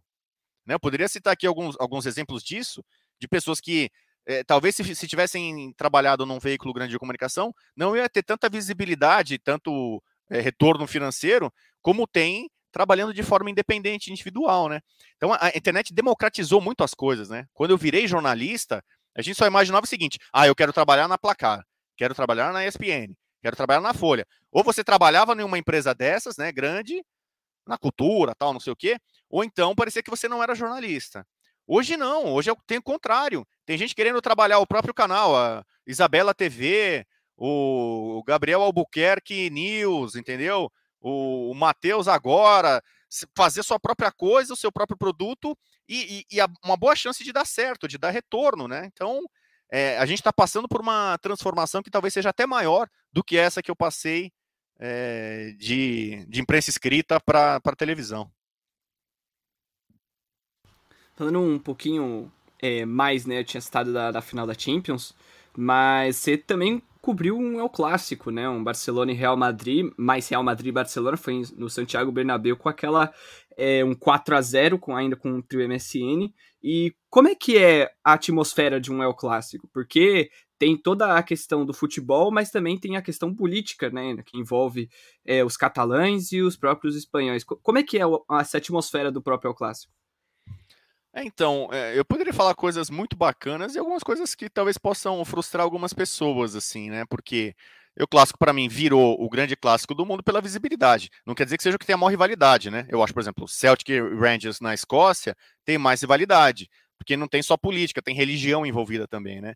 Em Glasgow as pessoas se dividem, né? Entre é, os católicos e os protestantes. Então, nas escolas, os caras nem se misturam. Tem os meninos que são os católicos, ficam num, num, num colégio, todos torcem para o Celtic, e do outro colégio tem os protestantes, que torcem para o Glasgow Rangers, que são a favor do Reino Unido, põem é, faixa com é, a carinha da rainha da Inglaterra, os outros são separatistas, sabe? Então, Real Madrid e Barcelona não é, para mim, o, o, clássico de maior rivalidade do mundo. Só que pela dimensão que, que acabou tomando, pelo número de jogadores estelares que tem, né, a, a, acabou virando o grande jogo, né?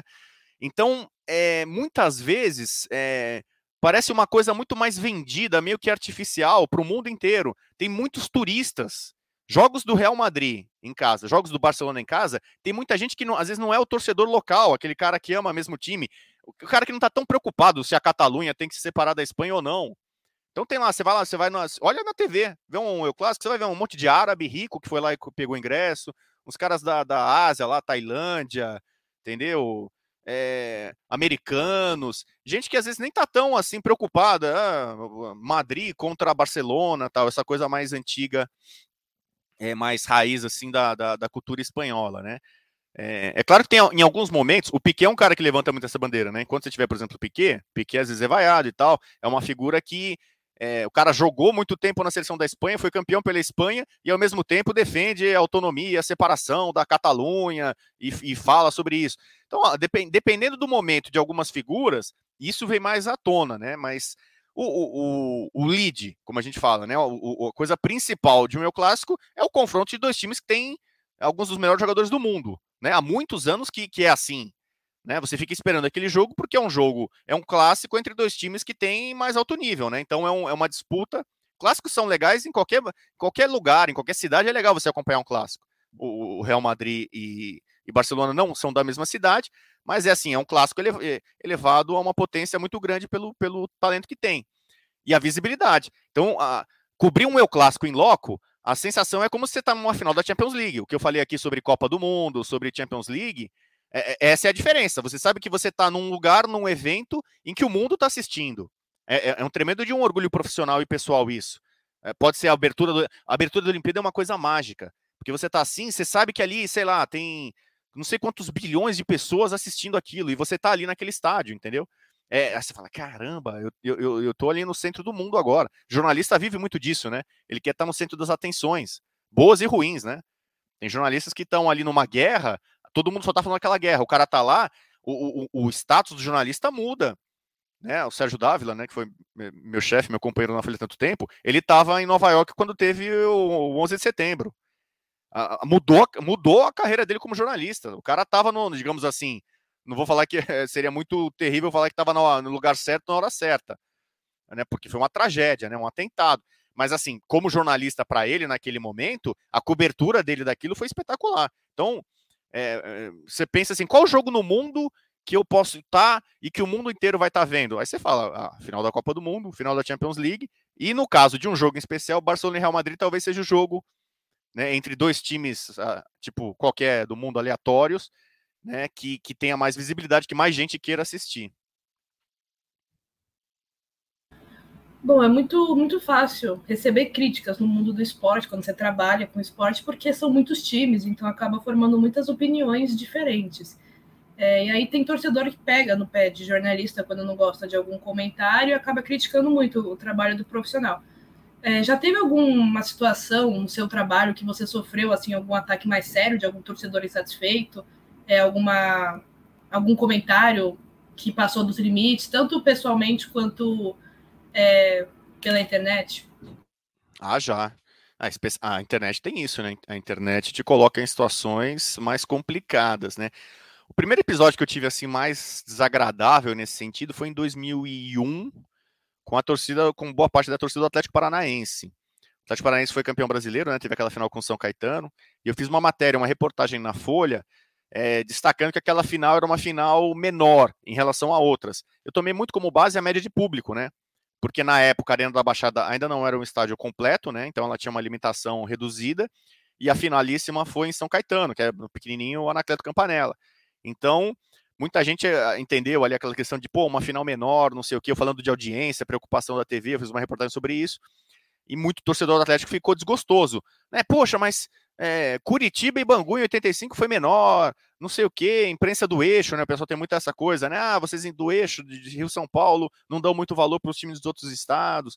Então, é, teve uma certa revolta ali, muita gente escreveu para a Folha na época. Ah, a Folha de São Paulo não vai entrar no, no estado do Paraná enquanto o Rodrigo Bueno for jornalista, sabe? Né? Gente mandando, na época tinha fax ainda, e-mail, né? Não, não era tanto que nem hoje. Então a coisa não teve uma proporção tão grande assim. E é uma coisa localizada, você vê que é mais assim, é uma torcida organizada, sabe? Às vezes que, ah, vamos fazer uma corrente aqui, todo mundo lá escreve e pede a demissão daquele jornalista, porque ele falou que o meu time é isso, meu time é aquilo, vamos lá. Hoje isso é muito mais forte, né? Porque é, você vê grupos organizados, assim como tem torcidas organizadas nos estádios, grupos organizados, né? Assim, a, a, a é famosa a Flá TT, a maior torcida do Brasil é do Flamengo, eles brincam que é a Flá TT. Então tem muitos torcedores do Flamengo que eles são irmanados. Então se eles querem, vamos hoje colocar o Sormani, é o assunto mais, você vai no Twitter, o assunto mais comentado quase sempre é o Sormani. E quase sempre é uma coisa que ele falou sobre o Flamengo. E a Etos do Flamengo foi pedindo, poxa, que absurdo o que o Sormani falou. Não, pô, enfim, eu concordo com o Sormani. É, a, a, repercussão é muito grande. Hoje a gente é muito mais exposto com as redes sociais. Então, se eu falar uma, uma groselha aqui, uma atrocidade, vai ficar registrado, vai ficar gravado. A minha cara, o Rodrigo Bueno falou né, que azul é amarelo, sei lá. Que a polêmica, absurdo, olha que absurdo, tal. Hoje tem uma política assim muito grande de você tem que tomar um cuidado ainda redobrado com o que você fala. Quem trabalhou com comunicação sempre teve que ter esse cuidado. Mas palavras que você utiliza, que possam ter uma conotação diferente, ou de machismo, de racismo, de LGTB-fobia, coisas que no começo talvez as pessoas não se preocupassem tanto. Hoje você é muito policiado, né, para olha, ele falou isso, ele foi ofensivo aqui, e tanto que vira e mexe, alguns profissionais de comunicação têm que pedir desculpa, né? Olha, não era intenção falar isso, desculpa, foi mal interpretado tal. É, às vezes vaza coisas, né? Hoje tem isso também, né? Assim como vaza áudio aí em, em questão pessoal, às vezes vaza. O jornalista tá, tá, antes do jogo, fala alguma coisa, poxa, mas esse cara não joga nada. Aí e vaza no ar, poxa, o jornalista falou que o cara não joga nada fora do ar e tal. Então, é, eu, eu depois, assim, eu tive um problema, talvez um pouco com parte da do Palmeiras em 2012, quando o Filipão estava no Palmeiras. Né, eu tenho uma relação ruim, eu e muita gente, né, com o assessor de imprensa do Filipão. Minha relação com o Filipão nunca foi ruim, assim, nunca tive tanto contato com ele. Mas com o assessor de imprensa do Filipão é uma relação muito difícil, assim, né? Ele dificulta muito o trabalho, para mim e para muitos jornalistas. Então, é, eu tive um problema ali localizado com o Filipão, fiz uma reportagem na Folha sobre contando entre as coisas do salário dele, citando como referência com outros times. E ele já tinha tido o salário revelado antes. E aí ele veio numa coletiva e se pronunciou, eu me ameaçando, né? Jornalista aí que falou que do meu salário, eu vou pegar, eu vou não sei o que e tal, papapá. E virou até um meio que. Aí a, a, uma, uma torcida organizada do Palmeiras meio que fez uma corrente ali para me perseguir e tal a, a Folha, na, na época, instaurou um inquérito para me proteger, né? Eu ia no show do Iron Maiden naquela semana, e aí os caras divulgaram: olha lá, o Rodrigo lá vai no show do Iron Maiden, é um bom momento para pegar esse cara, entendeu? Me ameaçando de porrada, né? Olha lá, ele vai estar no show do Iron Maiden, vamos lá, galera, e pegar o cara. Aí fizeram um, um, um inquérito, instaurar com as ameaças que eu recebi, né, ali naquele momento, para me proteger. Olha, se acontecer alguma coisa tal. Só que, por exemplo, eu, eu, eu, criei, eu fiz um post no meu blog, acho que já tem acho que uns seis meses. Eu coloquei algumas das, das ofensas e ameaças que eu recebi de gente meio que anônima, sabe? Que tem cara que você critica assim: ah, quem é favorito? É o Bahia ou Vitória? Aí você fala: ah, o Bahia hoje é o favorito. O Bahia é um time da primeira divisão, o Vitória é um time que tá indo pra terceira divisão. Aí os caras do Vitória, seu lixo, seu merda, nós vamos te quebrar. Na hora que você aparecer em Salvador, vamos matar você e você, vamos matar você e sua família, sabe? Às vezes o cara faz essa ameaça e acha que vai ficar por isso mesmo, né? Que vai ter impunidade. Então eu, eu cada vez estou, assim como alguns outros jornalistas, disposto a expor essas pessoas. Assim como eu acho importante num, num estádio, se alguém faz algum cântico racista, homofóbico, registrar essa pessoa. Essa, resposta, essa pessoa tem que entender que o que ela está fazendo é um crime. Ela não pode lá ficar ofendendo, xingando todo mundo de, de, de graça, entendeu? Ela tem, que, ela tem que responder por isso, ter noção, consciência social, respeitar o próximo, entendeu? E, e, por mais que uma pessoa não concorde com uma opinião minha ou de um outro jornalista, não dá o direito dela de, de me ameaçar a mim, a minha família, entendeu? Então, é, e, e, e, nos últimos anos tem aumentado muito casos de violência contra jornalistas. Né? Esse é, é um assunto que já foi muito debatido em sindicato tal, da categoria, porque a gente está muito mais exposto, né? os nossos erros, as nossas opiniões, às vezes mudam a interpretação, querem cancelar a gente, né? Ah, esse cara, a gente está muito polarizado no país, né? Então, ah, o cara falou isso, vamos cancelar esse cara. Ou o que o cara falou, vamos gravar não sei o quê, vamos, vamos destroçar esse cara.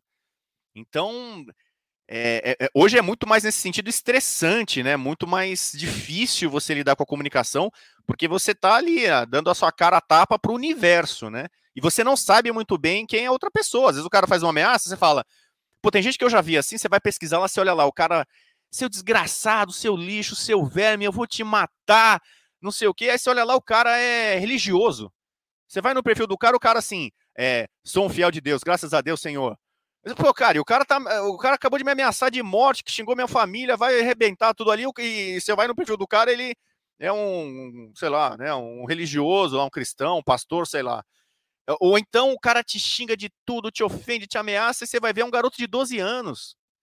É, sabe? O cara, 12 anos, fala assim: é, agora a gente vai te pegar, fica esperto, a nossa torcida é muito grande, vamos arrebentar você e tal. Você olha lá, é um menino de 12 anos. Aí o que, que você vai fazer?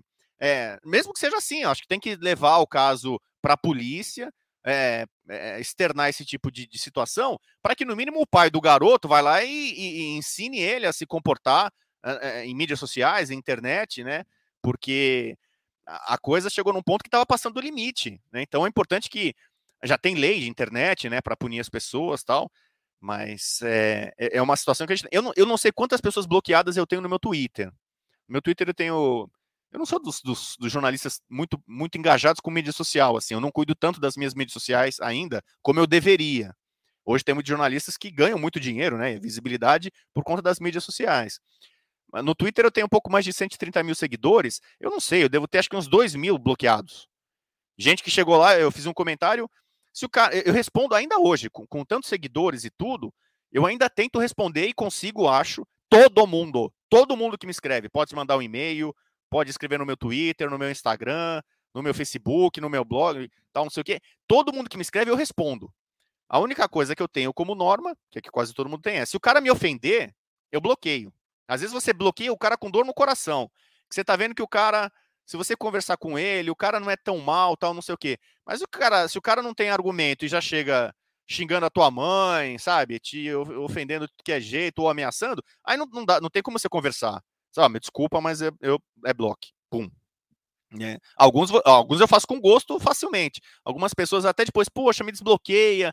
Eu, pô, eu falei com o calor da emoção ali, eu não era aquilo que eu queria dizer, eu gosto de você, eu respeito seu trabalho. Pô, me desbloqueia aí, pô, você é um cara legal, atencioso, responde.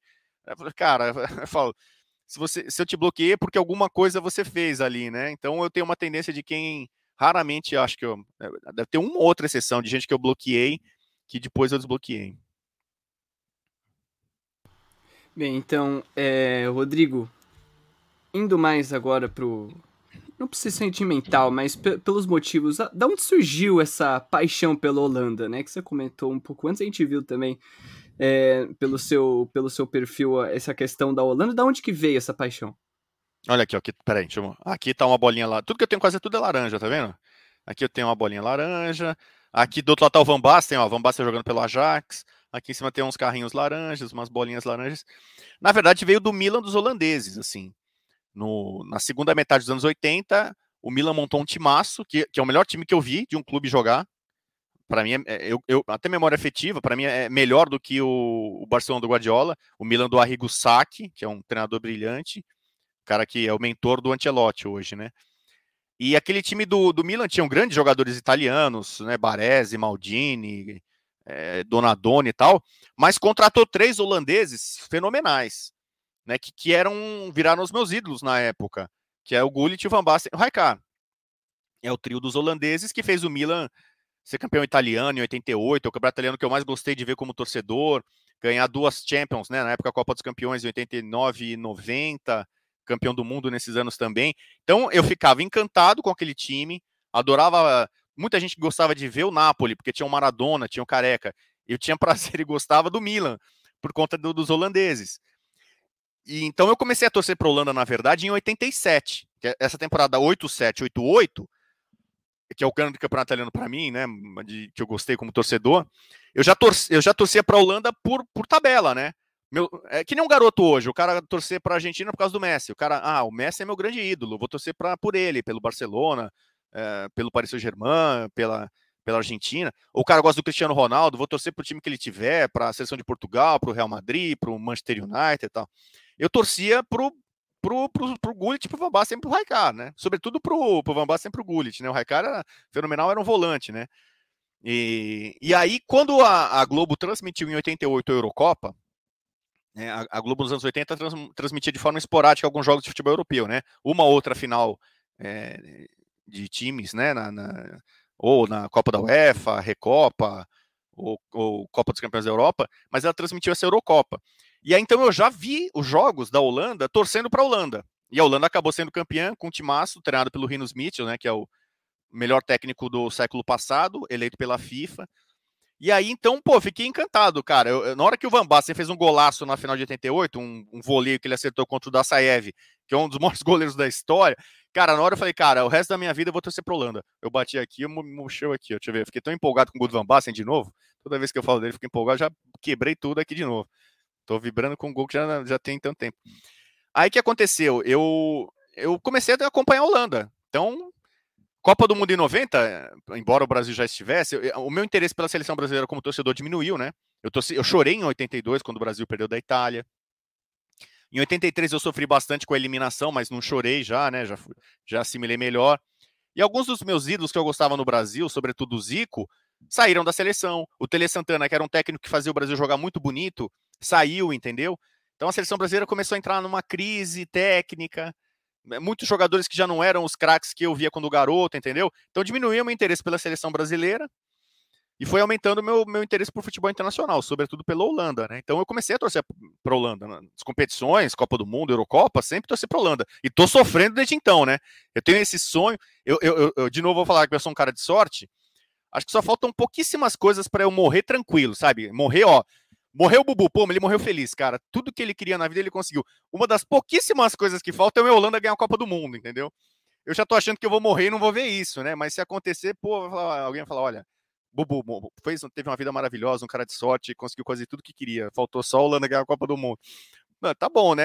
É, bati na trave em 2010, né? Eu tava em loco ali do lado do Tustão, né? Que era meu companheiro na Folha. O Tustão torcendo para Espanha, porque ele gostava do, do tipo de jogo, né? Do Xavi, do Iniesta. E eu que nem louco ali, sofrendo ali, chutando tudo ali, torcendo para a Holanda. Aí o Robin recebe a bola na esquerda do Snyder, chuta e o Cacilhas desvia com o pé. Aí quase que eu me suicidei. Ó, de novo, ó, de novo, agora foi um trauma, eu mexi de novo aqui. Eu tenho que parar de bater na mesa nessas horas de emoção. E então é isso. Aí é o seguinte, quando eu comecei a torcer para Holanda, assim, cada vez de forma mais escancarada, é, eu fui virando um personagem para os meus amigos, entendeu? Então todo mundo me dava camisa da Holanda, todo mundo me dava coisa laranja. Amigo meu chegava na bicicleta e me dava tulipa. Ah, o cara torce pra Holanda. Todo mundo começou a fazer coisa assim. De repente eu fui ver, meu armário tava inteirinho laranja. Sem, sem eu querer, entendeu? Tudo que eu tinha, todo mundo me dava presente, era alguma coisa. Ah, você gosta da Holanda? Tá aqui uma coisa laranja. A família, amigos, tal, namoradas. E eu falei, ah, tá bom. Aí, aí tanta gente começou a me. É, é mais ou menos como o Bubu. Eu não planejei ser, ter o apelido Bubu. Mas pegou e os amigos me chamam e é uma coisa tão carinhosa, pô, vamos lá. Pode me chamar no ar. No Fox Sports eles não gostavam de apelido. Eles, eles evitaram muito o Bubu. Minha chefia não gostava. Na ESPN não tem problema. Então na ESPN me chamam de Bubu. Ô Bubu, o que, que você acha disso? O que, que você acha daquilo? Não tem problema. A mesma coisa com laranja. É, eu falei, quer saber, cara? As pessoas se divertem com isso, assim, gostam da, dessa, de, de, dessa minha figura, assim. Aí eu, eu comecei, tudo que eu podia comprar laranja, eu comprava laranja. Então, ah, vou comprar uma bicicleta, eu compro uma bicicleta laranja. Eu comprar um par de tênis para correr, eu compro laranja. Eu comprei um carro, Eu falei, não, vou comprar um carro laranja, que não é tão simples. Eu comprei um carro laranja, entendeu? E, e, e todas as minhas coisas laranja, eu dou eu dou nome de jogador da Holanda. Então, deixa eu dar um exemplo aqui. Aqui tá o Raika. Quer ver quem é o Raika? Vem cá, Raika. Ó, esse aqui é o Raika. É um casaco que eu tenho surrado já tem vários anos. Então é uma blusa aqui, um, um, um, dependendo do lugar do Brasil, cada um chama. Esse aqui é o Raika. O meu carro chama Van Basten. A minha bicicleta chama Snyder. O meu par de tênis atual são os irmãos De Boer. O pé esquerdo é o Frank, que era canhoto, e o pé direito é o Ronald. Eu já sei que eu preciso comprar um outro tênis. É, vão ser os irmãos Kuhlman, o próximo. O Ronald vai ser o pé direito, o Irving vai ser esquerdo. O tênis anterior que eu tinha eram os irmãos Van der Kerkhoff que são dos anos 70, o René e o Ville, entendeu? Então, eu, eu tenho um malão para viajar, é o De Jong. Eu tinha, eu tenho um óculos laranja, é o Davids. Entendeu? A Viron. O, cadê aqui? Deixa eu te mostrar esse aqui. Não é bem o Inaldo. O Inaldo é uma espuminha. Não é essa aqui. O Inaldo tem outra. A gente, quando vai fazer a transmissão, coloca no microfone uma espuminha, né? Para a gente poder falar. Cada um normalmente tem a sua, gosta de ter a sua. O Nivaldo Prieto, que é um grande, excepcional narrador, mas um grande amigo, uma vez ele me deu de laranja, esse aqui, ó, bobo para você. Aí na hora eu batizei, ah, vai ser o Inaldo.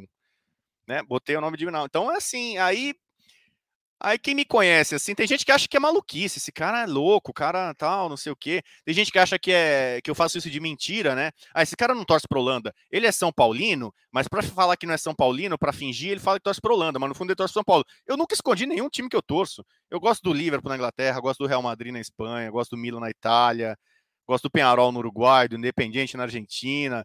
Aqui no Brasil tem vários times que eu, que eu gosto. O Galícia na Bahia, que meu avô foi um dos fundadores e o primeiro goleiro. O Juventus da Moca, que é o time da minha mãe aqui, entendeu? É, o Bom Sucesso no Rio de Janeiro. A mãe dos meus filhos eu conheci em Bom Sucesso, que tem o estádio Leônidas da Silva. Então eu ficava muito naquela, naquele pedaço. Então no Rio eu gosto do Bom Sucesso. Sabe, minha, minha família é muito grande em Minas. Eu gosto do, do Passense, Esportivo Passense, do Ofenense eu, eu, eu gosto de torcer, eu gosto de ter, de acompanhar times tal. E a Holanda, de fato, até, até a da bolinha aqui laranja aqui, ó, no meu. Não foi, não foi intencional, não. É, então virou isso, virou uma marca. É então podem acreditar de verdade, eu torço para Holanda. E mas é, essa adoração pelo laranja virou um marca, marketing, entendeu? É, eu, eu, gosto de coisas originais, assim, em todos os, em todos os níveis, todas as coisas. Eu gosto de coisas que são. Eu brinco com o termo diferenciado, né? Que o pessoal usa de forma errada e, e repetitiva. Eu brinco que eu sou diferenciado. Pô, o cara se acha. É, diferenciado não é diferente.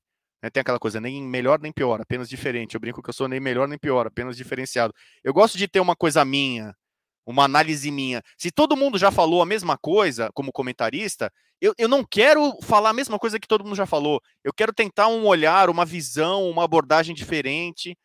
É, se todo mundo tá sério, eu quero ser brincalhão. Se todo mundo tá brincalhão, eu sou sério, sabe? Eu gosto de tentar ser ali um. Muito, muito nos programas isso aparece, né? Uma voz contra a corrente, sabe? Dar um contraponto. Não é que eu sou do contra sempre, mas faz bem para o debate isso, sabe? Você tem uma reflexão, né, um ângulo diferente. Então, é, ter um carro diferente, ter roupas com. Eu vou nos lugares que eu sou o único cara de laranja, todo mundo já olha assim, entendeu? Eu entro, meu carro não é um carro caro, meu carro é um carro simples, mas é um carro laranja. Só por ser laranja, numa cidade como São Paulo, que tem um bilhão de carros, e todos são preto, prata, chumbo, no máximo vermelho. Aparece um carro laranja, todo mundo fica olhando assim, meu cara, parece um ET, né? É, e com o passar do tempo eu fui gostando de ser assim, diferente. Bom, é, você chegou aqui a falar sobre o Felipão, que você teve aí algum problema com a assessoria dele. E a gente sabe que ele é um dos treinadores mais tradicionais aí que tem no Brasil. Está fazendo aí um grande trabalho pelo Atlético Paranaense, campeão internacional e nacional de muitos títulos. É, eu queria saber como é que foi para você acompanhar aquela seleção portuguesa que ele chegou a treinar, é, que na minha opinião foi um dos melhores elencos aí que a seleção portuguesa já teve, com o Deco, com o Cristiano Ronaldo, com, com o Raul. É, eu queria que você fizesse esse, um, esse comentário breve aí do Felipão na Europa, é, nessa Eurocopa também que ele chegou a treinar a seleção portuguesa. É, então, é, no, foi nesse período exatamente do Filipão na seleção portuguesa que eu mais cobri né, o, o Filipão, e consequentemente quando eu tive mais problemas com o assessor de imprensa dele, né? Porque muitas vezes eu estava aqui no Brasil escrevendo sobre né, a trajetória do Filipão na Europa, né? Na sessão de Portugal, depois no Chelsea e tal. Então, vira e mexe, às vezes você precisava esbarrar no, no assessor para ter algum contato, ter alguma informação né, mais próxima, alguma coisa, ou checar uma informação sobre o Filipão. E no caso, o assessor, não quer transformar aqui o assessor do Filipão na, na, notícia principal, né? Eu sei que a pergunta é sobre o Filipão. Mas muitas vezes o assessor dificultava esse, esse meio campo, entendeu? Facilitava para outros jornalistas com, com os quais ele tinha mais afinidade ou mais acordos ali e tal, de olha, eu te dou essa informação, mas é, você publica isso, ou faz uma entrevista com o Filipão, mas faz com o meu outro cliente aqui, entendeu? Eu, não, eu, eu trabalhava na Folha, eu tinha autonomia e liberdade, então eu não entrava em acordo, não. Eu, eu, sou da Folha, eu quero entrevistar o Filipão. Não, mas você precisa falar pro Filipão, você precisa falar desse jeito sobre isso, perguntar só sobre isso, só sobre isso, e tal, e ainda, se possível, aqui, ó, fazer uma matéria com esse outro jogador aqui meu tal. Não, não, não tem acordo, amigão. A gente tá pedindo uma entrevista. Se você quiser é, conceder entrevista, ótimo. Se não quiser, paciência. Eu não vou morrer porque eu não entrevistei o Filipão, nem a Folha de São Paulo vai parar de ser, de ser publicada, porque o Filipão não quer falar, entendeu? Quer falar 200 vezes por JT. É, então, é, era uma relação muito complicada, assim. E aí eu cobri a final da Eurocopa em 2004. Quando Portugal chegou com aquela campanha épica maravilhosa até a final da Eurocopa, é, naquela época era um título inédito para Portugal, o país estava totalmente motivado, mobilizado. O poder que o Filipão tem de motivar, né, de unir as pessoas, aquela coisa da família tal, ele fez isso com o país inteiro, cara. Então eu fui para Portugal cobrir a decisão, era um fenômeno, um negócio surreal. A, gente lembra de 2002 ali, que o Brasil meio que muito se uniu, né? Poeira, poeira para 2002 e tal, e vamos lá e ganhar uma Copa. Cara, eu tava vendo o mesmo roteiro, o Filipão fazendo em Portugal. O que ele mobilizou é um negócio surreal, a capacidade que ele tem de fazer isso. Todo mundo com bandeirinha de Portugal nas casas, nas janelas, tal. Só que, só que perdeu a final, né? Ele perdeu duas vezes para a Grécia. Ele perdeu para a Grécia na, na, fase de grupos, né? E perdeu para a Grécia na final, o que é uma coisa surpreendente, porque a Grécia tinha um time muito muito feio de, na forma de se jogar, né? Eu sei que discutir beleza em futebol, be discutir beleza é subjetivo, né? O que eu acho bonito ou bonita, você pode achar feio. É, mas a Grécia era um time que jogava todo na defesa, na retranca, jogava por uma bola, no contra-ataque, uma bola parada. E Portugal era um time muito mais vistoso, né? Muito mais atrativo tal. Então, para muita gente é um pecado do futebol a Grécia ter vencido. Então, é, mais ou menos para mim, aquela derrota é o 7 a 1 do Filipão no Brasil e em Portugal. Porque foi uma uma euforia enorme e depois uma depressão, né? Porque Portugal nunca tinha sido campeã de nada importante, recebe uma Eurocopa, faz uma campanha espetacular, tem um time é, é, espetacular, né? Que tem jogadores da geração mais antiga, né? Do Figo, do Rui Costa e gente sensacional chegando como o Cristiano Ronaldo, né? Então o Filipão tinha um material humano muito bom, a seleção de portuguesa era muito forte, né? Aliás, ainda é. Então, é, em 2006 eu cobri a Copa, cobri especialmente até o momento em que ele foi eliminado. Eu não fiz todos os jogos de Portugal, fiz poucos jogos, mas eu estava na semifinal Portugal e França. E ali, ali eu fui cobrir, fui no CT cobrir a seleção de Portugal. De novo, tive problemas de acesso ao Filipão ali e tal, assim. Não que eu quisesse ter coisa exclusiva em Copa do Mundo, é difícil fazer isso, né? Mas um pouco ali pela truculência do seu querido assessor. Né? Então ali tivemos um problema um pouco mais sério, mas né, vida que segue, né? Portugal perdeu a semifinal, eu fui cobrir a final né, feliz da vida entre França e Itália. E, então, basicamente foi isso, né? Uma, uma, cobertura muito à distância, mas com a, a, alguns momentos importantes dessa sessão de Portugal que eu estava presente e que eu reconheço o Filipão como um dos grandes vencedores, eh, talvez para muita gente. Ele está no pódio da história do, dos técnicos brasileiros. Para mim, o maior técnico brasileiro da história é o Tele. E aí depois você pode discutir algumas figuras, mas pelo número de títulos conquistados, pela importância de alguns desses títulos, Filipão foi campeão do mundo em 2002, né? Ele ficou muito marcado pelo 7 a 1 mas ele, tem, ele, foi, ele levou o Brasil ao título mundial. É, e, e, esse poder que ele tem, maior campeão da Copa do Brasil, Libertadores e tal, e o trabalho que ele já, por exemplo, agora, já veterano, né? Quando talvez ele ia trabalhar como diretor, tá fazendo um trabalho excelente no Atlético Paranaense, né? Então, assim, ele é um cara que tem muito comando, jeito, né? Acho que ele está tentando se modernizar um pouco com o Paulo Turra como auxiliar, não mais o Murtosa. Já deu para ver isso no título brasileiro que ele ganhou no Palmeiras, né? Então, assim, eu não tenho nada contra o Filipão. A gente teve algum, algumas susgas e problemas ao longo das nossas carreiras, né? Que elas são né, contemporâneas, né? Ele até, por exemplo, eu, eu torci muito, né, eu torci pro Ajax, né? Então, é, eu, eu gosto muito da, do, do, sucesso que o Ajax teve no Mundial em cima do Grêmio dele. Ele não gosta disso, né? Teve uma vez que o Filipão, né, quando ele me ameaçou, ele até falou assim: esse jornalista aí precisa descer dos tamancos holandeses que ele usa, que ele sabe que eu torço pra Holanda, né? E, e, a Holanda sofreu muito na mão do Filipão, né? A Holanda foi eliminada na Eurocopa de 2004 e foi eliminada na Copa de 2006 pelo Filipão. Mas ele, ele ficou com essa dorzinha no coração, essa mágoa de ter perdido com o Grêmio a final do Mundial pro Ajax. Bem, Rodrigo, a gente está indo para o final, tá? Então, para finalizar nossa entrevista, a gente tem dois quadros aqui no, no Arquibancada, tá? E vamos começar pelo momento flashback, tá? Onde a gente pede para você relembrar algum momento então, para começar, conta pra gente um ídolo que você teve que te fez seguir na carreira. Você deve estar tá pensando no jornalismo. No jornalismo, eu não vou falar ninguém, não, né? É... Embora eu, eu, tenha, eu deveria citar um nome aqui, já vou citar, que é o Silvio Lancelotti. Porque é, eu, as pessoas perguntam quem é a tua referência, né? Quem tem um modelo, quem tem um exemplo assim. O Silvio Lancelotti foi um cara muito importante para mim, como jornalista, porque primeiro eu acompanhava como telespectador nos anos 80 as transmissões dele do campeonato italiano. Eu falei para você que meu amor começou muito ali, né, vendo o Milan tal. Então eu era telespectador, é um cara que eu aprendia com as informações do Silvio Lancelotti. E na época não tinha internet, era muito mais difícil você transmitir um jogo internacional, você ter informações, né, dos times, dos jogadores. Então ali já foi uma pequena escola. É, e depois, quando eu virei colunista de futebol internacional na Folha em 1997 eu fui o sucessor dele. Quem escrevia a coluna de futebol internacional na Folha era o Silvio Lancelotti. Então, eu, digamos, peguei o bastão dele, né? Assim, digamos assim, né? No, no, é, eu dei a sequência ao trabalho dele, que era um trabalho que marcou época. Um cara que, quando ainda não se falava tanto, não tinha tanto espaço para futebol internacional, ele cobria muito aqui, né? Então, ele é um cara que foi importante comigo nos primórdios, quando eu não era jornalista, e depois que eu virei jornalista, ficamos amigos, próximos, sempre tivemos uma relação muito amistosa. Eu chamo ele de mestre, né? Porque pela história dele. E trabalhamos juntos na ESPN durante muito tempo, né? Na minha primeira passagem pela ESPN, ele era do canal também, né? Então a gente teve ele muito mais ligado com o campeonato italiano, eu mais ligado com a Premier League. Né? Então a, a, minha coluna foi uma, digamos assim, uma globalização em termos do trabalho dele. Porque o Silvio Lancelotti sempre foi muito ligado ao futebol italiano, ao cálcio, né? Era o cara que comentava o campeonato italiano. A coluna dele na Folha de Futebol Internacional falava muito do cálcio numa época em que o, o, futebol italiano era o Eldorado, né? Eu já peguei uma época de né, globalização, Champions League, Premier League, falar de outros países e, sobretudo, da Inglaterra, né? Que acabou é, se transformando na terra da liga nacional mais badalada do mundo, essa brincadeirinha que a gente chama que é a Premier League. Continuando no momento flashback, um campeonato que foi marcante para você na sua carreira.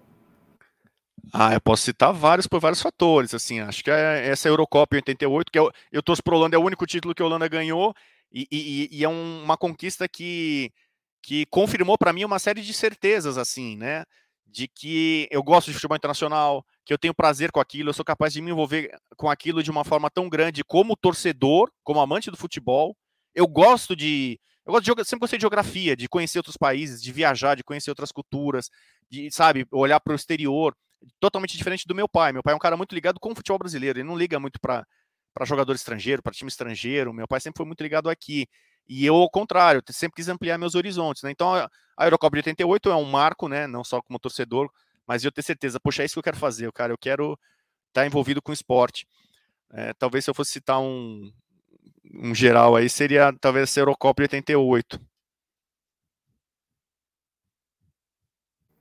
Continuando aí com o um momento flashback, é, a gente quer agora saber, o Rodrigo, um momento assim que você olhou, é, pode ser alguma cobertura que você tenha feito especial, que você olhou assim e falou, pô, eu tô indo no caminho certo, eu tô no rumo certo, é, realmente é isso que eu quero para minha vida e eu vou continuar.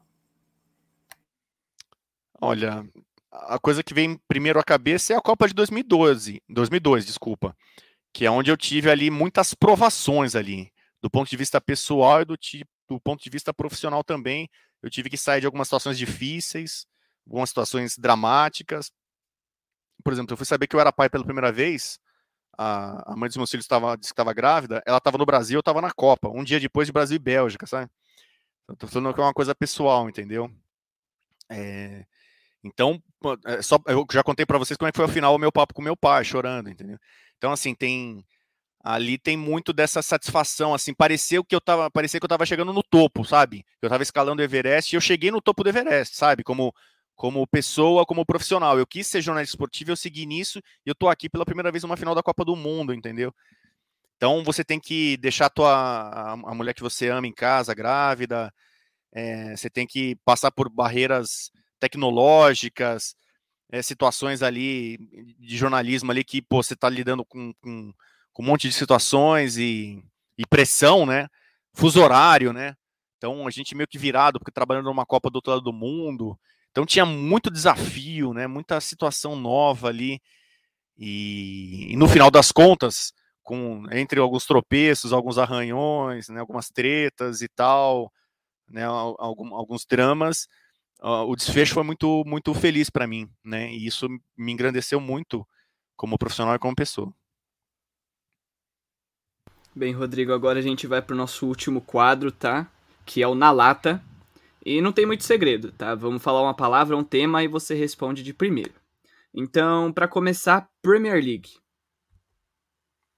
Premier League é o mais próximo que o futebol chega do videogame. Premier League não é para os fracos. Eu já tenho frases prontas. Aí vocês dançaram nessa daí. Eu já tenho na lata uma série de frases que eu cunhei aí ao longo dos anos sobre a Premier League. Cobrir um clássico brasileiro ou um clássico europeu? Um clássico europeu, até porque tem a viagem, né? né? cobrir aqui um clássico aqui em casa, todo, a gente pode ir qualquer hora aqui, até como torcedor. Eu posso ir aqui e assistir um Fla-Flu, um Grenal tal. Ah, cobrir um clássico na Europa, né? Tem o, o gosto da viagem também, além da, da importância. É, se tratando de Copa do Mundo, Brasil ou Holanda? Holanda. O Brasil já ganhou cinco Copas, ainda vai ganhar mais algumas aí, até eu viver. Oh, deixa a Holanda ganhar uma, a gente merece, pô. Bem, agora é uma. É. Talvez você sempre ouça isso, mas é um pouco polêmica. Messi ou Cristiano Ronaldo? Messi. Libertadores ou Champions? Essa, essa é complicada, viu? É, essa é bem complicada. Pode dar empate? Posso falar empate? Não, lógico que pode. Na lata não precisa declarar A ou B, né? Você vê Messi e Cristiano Ronaldo, eu faço sem, sem muito problema Messi. Embora eu, eu repute o Cristiano Ronaldo como um dos 10 maiores jogadores da história. Mas entre Libertadores e Champions, sinceramente, eu não. Eu não porque as duas têm uma dimensão muito grande, entendeu? E é, eu gosto da que virou a Champions, desse modelo de excelência, exemplo de organização e tal. Mas a, a Libertadores é, envolve muito com paixão, com coração, sabe? O futebol é cada vez menos raiz, né? Infelizmente para mim, a Libertadores está cada vez mais parecida com a Champions, né? A Comebol tá, mudou o nome para ficar parecido com Champions, UEFA Champions League, Comebol Libertadores, final em jogo único, entendeu? O formato, né? Oito grupos, 32, fase mata-mata depois. A, a, a Comebol está tentando cada vez mais aproximar, né? A, no modelo, no, no nome, tudo, a, a, Libertadores da Champions. Mas eu, eu sou um cara meio raiz nesse sentido, assim, muito saudosista, assim, né? uh, toda a história da Libertadores. Eu, comecei a fazer um livro pra, da, sobre a Libertadores, que eu não terminei, não, não, termino nunca. Todo livro que eu começo, eu não termino, entendeu? Então, eu não, eu não ponho a Champions à frente da Libertadores, não. Ronaldo ou Van Basten? Van Basten. Ah, essas são fáceis, né? Seleção brasileira. Seleção brasileira, é, 1982. Vou resumir. Uma torcida brasileira e uma torcida europeia. Uma torcida brasileira? Olha, eu vou ficar com a torcida do São Paulo, que é do meu time. Minha, a torcida brasileira que eu tenho é da minha família. Minha família, a gente torce junto pelo São Paulo, então eu vou ficar com a do São Paulo. Que, aliás, é, realmente não é porque eu sou São Paulino, não, não é ser clubista, não merece, cara, muito aplauso, porque é uma torcida subestimada, porque todo mundo elogia a torcida do Flamengo, do Corinthians, do Galo, do Grêmio, do Atlético Paranaense, do Vasco, é, to, todos os times parecem ter uma torcida maravilhosa, do São Paulo não falam nada. E o São Paulo não foi rebaixado até hoje, nos últimos 10 anos, essa draga que o São Paulo tá, o São Paulo só não foi rebaixado por conta da torcida. Outros times grandes caíram e a torcida não conseguiu salvar, levar a mão. O São Paulo está sendo heróica, porque está sofrendo há anos como nunca sofreu humilhada, perdendo o clássico, é, não ganhando título, sabe? E a torcida cada vez tendo mais média de público, demonstrando mais amor, então eu vou ficar com a torcida do São Paulo. E lá fora, a, a ficar com a do Liverpool, né? E o Never Walk Alone é uma música espetacular. Sei que não é só do Liverpool, não é só do Liverpool que canta, né? Mas eu digo para todo mundo que está triste, deprimido, cabisbaixo, down, escute é, You Never Walk Alone, leia a letra ali e tal, entenda que você vai superar todos os seus desafios e obstáculos.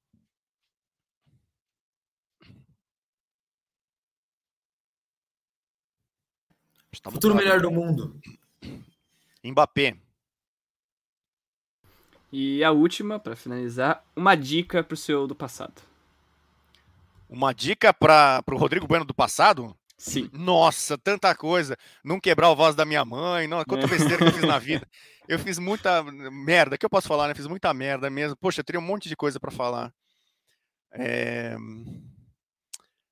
Ah... Não, eu, eu perdi, assim, eu, eu bati alguns pênaltis, né? E eu fazia gols de pênalti, mas os três principais pênaltis que eu bati na minha vida eu perdi. Eu, eu, eu, eu falaria, pô, joga no outro lado, não chuta tão perto da trave que vai pegar na trave. Uh, tem, tem algumas derrotas esportivas assim que, que eu tive que eu lamento muito. Na época me machucava muito, eu sempre fui muito competitivo, né? Então, se eu pudesse voltar atrás e mudar alguma coisa ou falar, é, em, alguns desses jogos importantes que eu perdi ou que eu falhei, eu, eu tentaria mudar. Bem, esse foi o Rodrigo Bueno, nosso convidado de hoje. Obrigado novamente por participar, Rodrigo. Ele que atualmente ainda está nos canais ESPN, escreve com regularidade ao site também. É, e o Rodrigo que tem o Twitter, Rodrigo Bueno TV, e no Instagram, Rodrigo Bueno Bubu. Eu acho, eu acho que eu falei certo. É, novamente, foi um prazer e uma honra poder conversar com você, Rodrigo. É sempre, sempre bom ter tipo de comentaristas assim como você no, no arquibancada. E se tiver algum recado para deixar para quem está assistindo a gente, é hora de fazer sua propaganda agora. você já fez bem minha propaganda, eu ia colocar todos os meus uh, links e, e nomes aí nas mídias sociais. Você já fez todo esse serviço, já te agradeço demais, Matheus, Gabriel, Isabela. Obrigado pelo papo, espero que é, vocês tenham curtido e também quem acompanhou a gente. Eu sei que tem muito estudante de comunicação, né, que é ligado nisso e pensa na carreira no futuro.